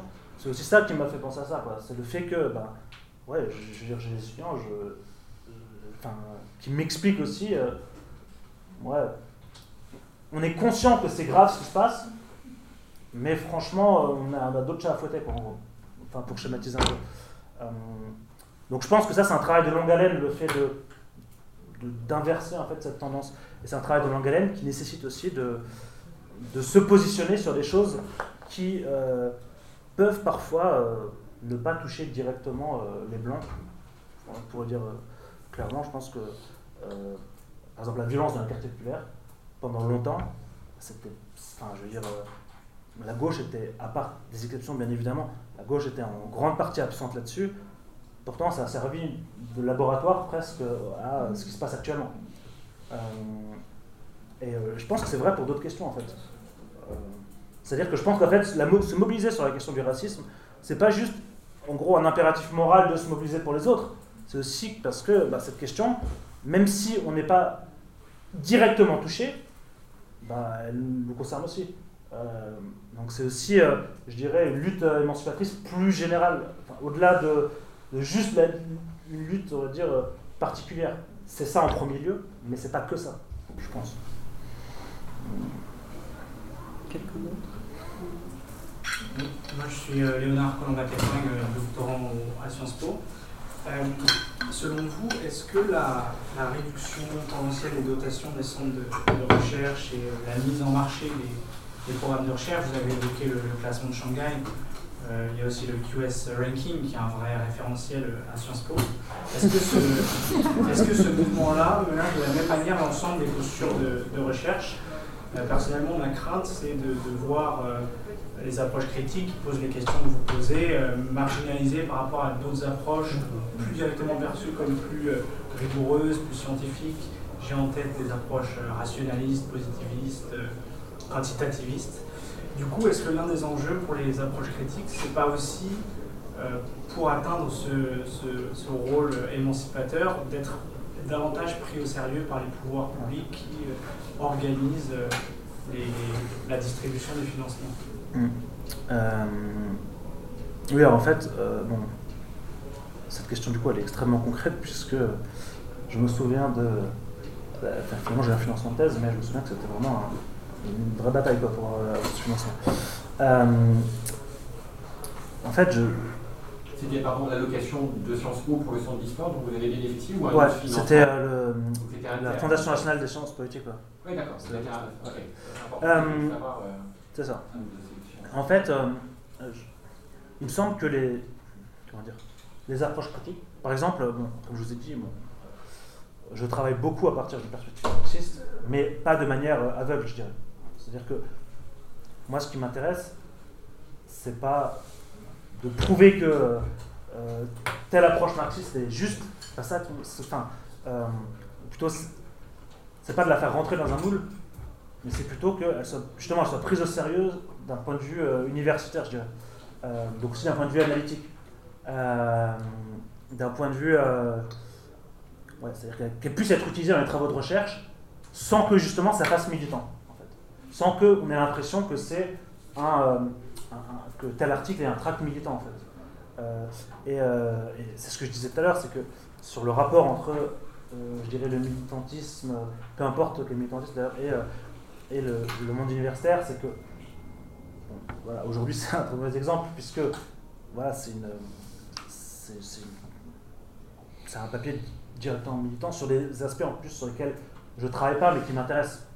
Enfin, sur lesquels je ne travaille pas directement mais qui m'intéressent. Euh, euh, en fait, je pense que euh, le.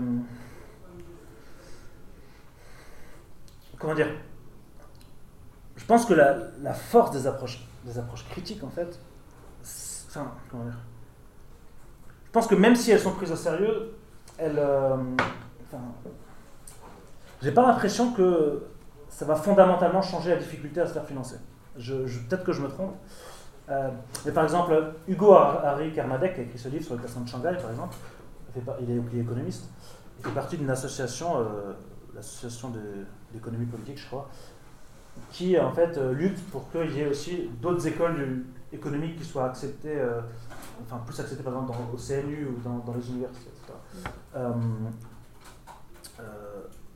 Parce que actuellement, bon, euh, bah, comme euh, dans d'autres disciplines, mais en économie c'est vraiment flagrant, euh, c'est souvent la même école en fait, on va dire universitaire, qui est, qui est surreprésentée. Quoi.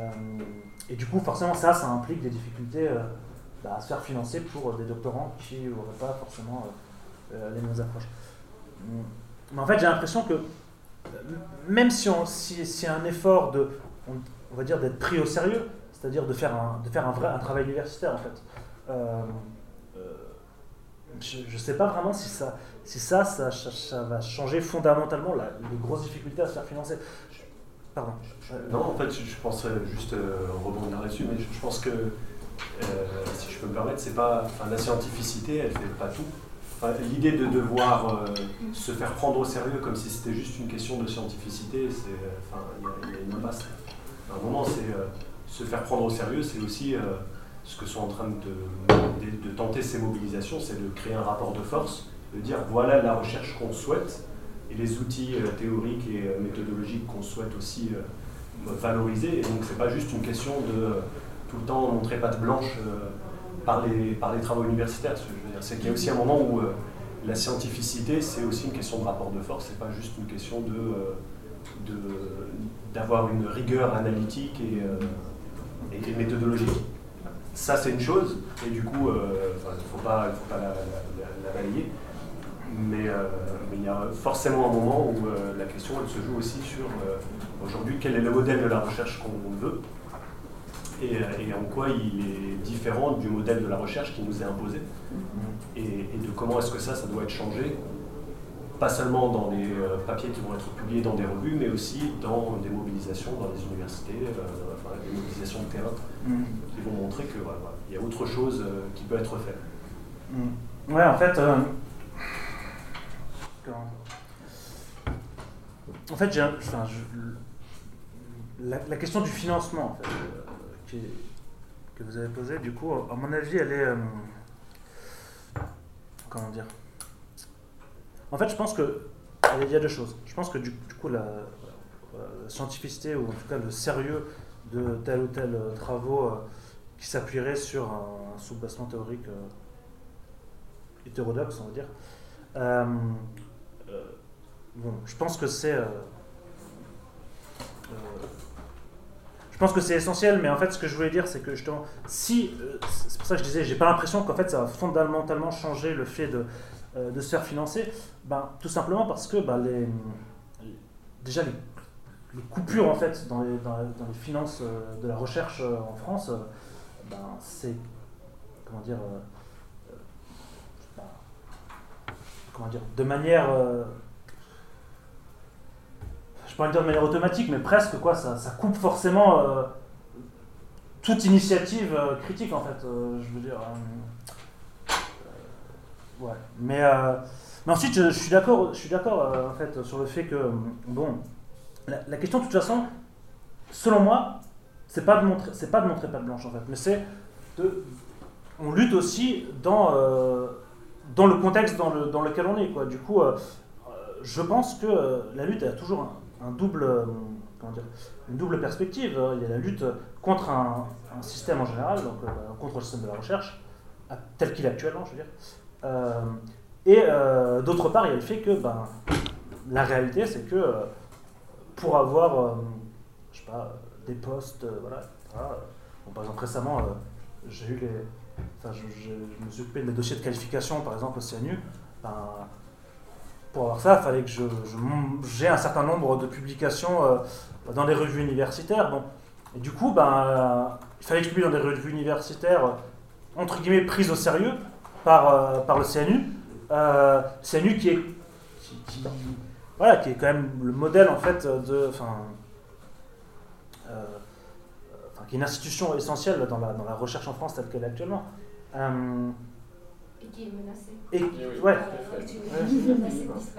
et, et du coup, il fallait que je, je réussisse à publier quand même quelque chose que, qui m'intéresse, quoi, et que et, et, à pas, on va dire, euh, écrire quelque chose de, écrire des choses bidons, quoi. Mais en même temps, il fallait que ça soit quand même euh, pris au sérieux. Donc je dirais qu'il y, a- il y a le double aspect, quoi. Mais comme, euh, comme toute lutte, je veux dire, c'est pas que c'est pas que vrai à l'université, ça. Il y a l'aspect plus général de lutte contre euh, un système dans son ensemble, et puis après il y a l'aspect particulier dans le contexte où on est. Euh,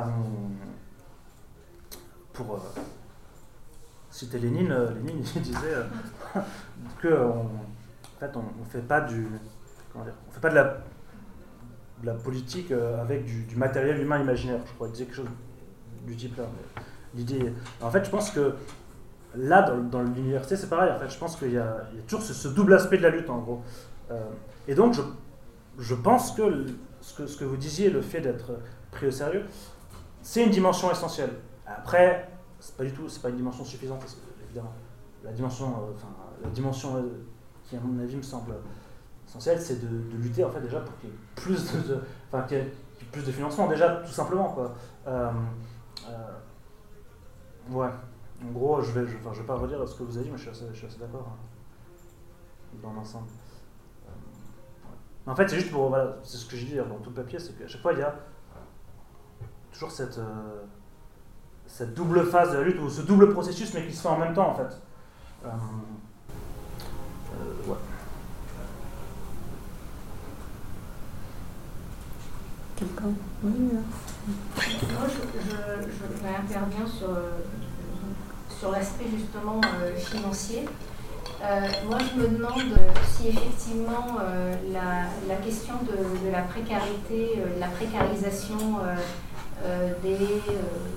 du personnel et étudiants à l'intérieur des universités qui a été quand même porteuse du mouvement dès le départ, il n'y a pas en fait cette difficulté dans, la manière dont elle pourrait être traitée, dans la manière dont elle, le mouvement tente d'y répondre, c'est en gros la création de postes.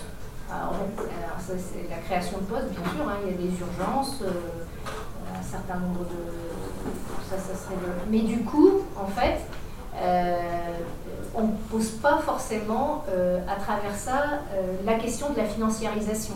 Parce que s'il y a une réponse qui est urgente, c'est-à-dire la création de, on va dire, des postes, on imagine, je sais pas, dans deux semaines, on arrive à avoir tous les postes qu'on a demandés, et après? Bah Après, les, instances restent, la manière de, fonctionner du CNU, la, financiarisation, le financement de la recherche par projet, qui existe déjà depuis, qui a commencé ce mouvement depuis une quinzaine d'années. Donc, euh, en posant euh, à la fois euh, la précarité et l'urgence de la précarité comme mot d'ordre et donc effectivement une réponse immédiate, moi je me demande si on n'oublie pas en fait les lames de fond de la financiarisation qui aujourd'hui, ce qu'on voit bien, c'est effectivement une logique, alors avec un terme très vague, une logique néolibérale, on va dire, de pas n'importe quel, enfin, bien spécifié, c'est que c'est une financiarisation. C'est différent de ce qu'il y a eu euh, il y a une vingtaine d'années par l'externalisation en fait d'un certain nombre de personnels à l'intérieur de l'université, personnel de nettoyage, le personnel de sécurité, etc. Donc c'était faire entrer le privé dans l'université c'était un certain type de, euh, certain type de, libéralisme. Et aujourd'hui, la financiarisation, c'est autre chose. C'est autre chose, c'est une logique qui, est, euh, qui est très présente et qui s'inscrit par l'appel à projet, la classification euh, de Shanghai, les, les, contrats, l'ANR, 50% en fait de, de l'argent par exemple. Est-ce qu'il faut mettre pas pas de blanche?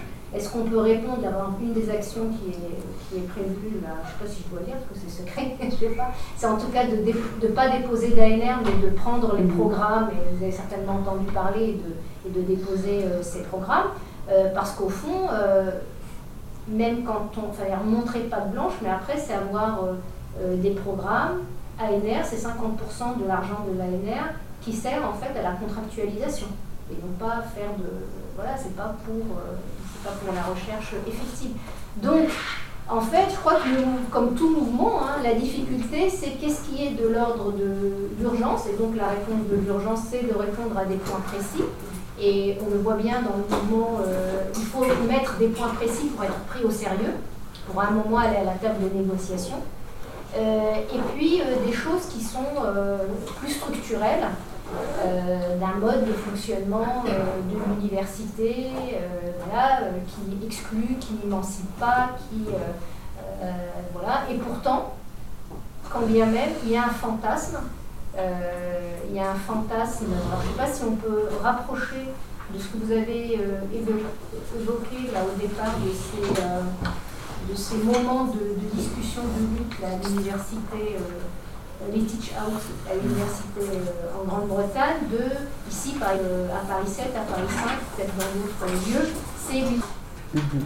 et donc, dans ces universités populaires sont intervenus un certain nombre de gens, donc des gens extérieurs à l'université. Et il y, a, il y a une attente très forte, toujours, de gens qui ne sont pas allés à l'université, qui ont trouvé ces membres. Donc, c'est euh, ce décalage entre quand on, quand on est à l'université, qu'on y a bénéficié, on a bénéficié, qu'on soit chercheur, étudiant, etc. C'est simplement de l'intérieur et à un moment donné, on prend conscience, une fois qu'on a mis en pratique euh, les études de lieu euh, et d'autres, euh, de, cette, de ces inégalités, de l'exclusion, etc. Mais dans la société, elle garde l'image, l'université garde l'image, et le savoir garde l'image de moments émancipateurs, parce que c'est des moments, alors certainement de moins en moins, hein, parce que ce que vous disiez sur les étudiants euh, qui vont lutter euh, ailleurs, les moments de lutte, mais parce que aussi il y a beaucoup d'étudiants qui travaillent, tout simplement, ils ne sont pas dans le mouvement parce qu'ils travaillent et qu'ils ne peuvent pas se mobiliser. Euh, voilà, donc il y, a, aussi ça. Donc c'est, je crois que c'est un peu ça les paradoxes de, de, tout mouvement tout mouvement social porté par des universitaires, donc qui sont, enfin en tout cas de l'université portée par des universitaires qui ne sont pas dans... voilà, il y a effectivement la question des précaires qui est, la, qui est porteuse, mais après, ce mouvement, les gens qui sont qui sont très présents, c'est aussi des titulaires, c'est des gens qui, sont, voilà, qui, se battent pour pas que le CNU euh, disparaisse, euh, des choses comme ça. Euh, je ne sais pas si on peut parler de diversité, de diversification, ou peut-être de dispersion. Et pas. alors peut-être aussi on est en, début d'un mouvement où les choses sont en train de se construire. J'en sais rien.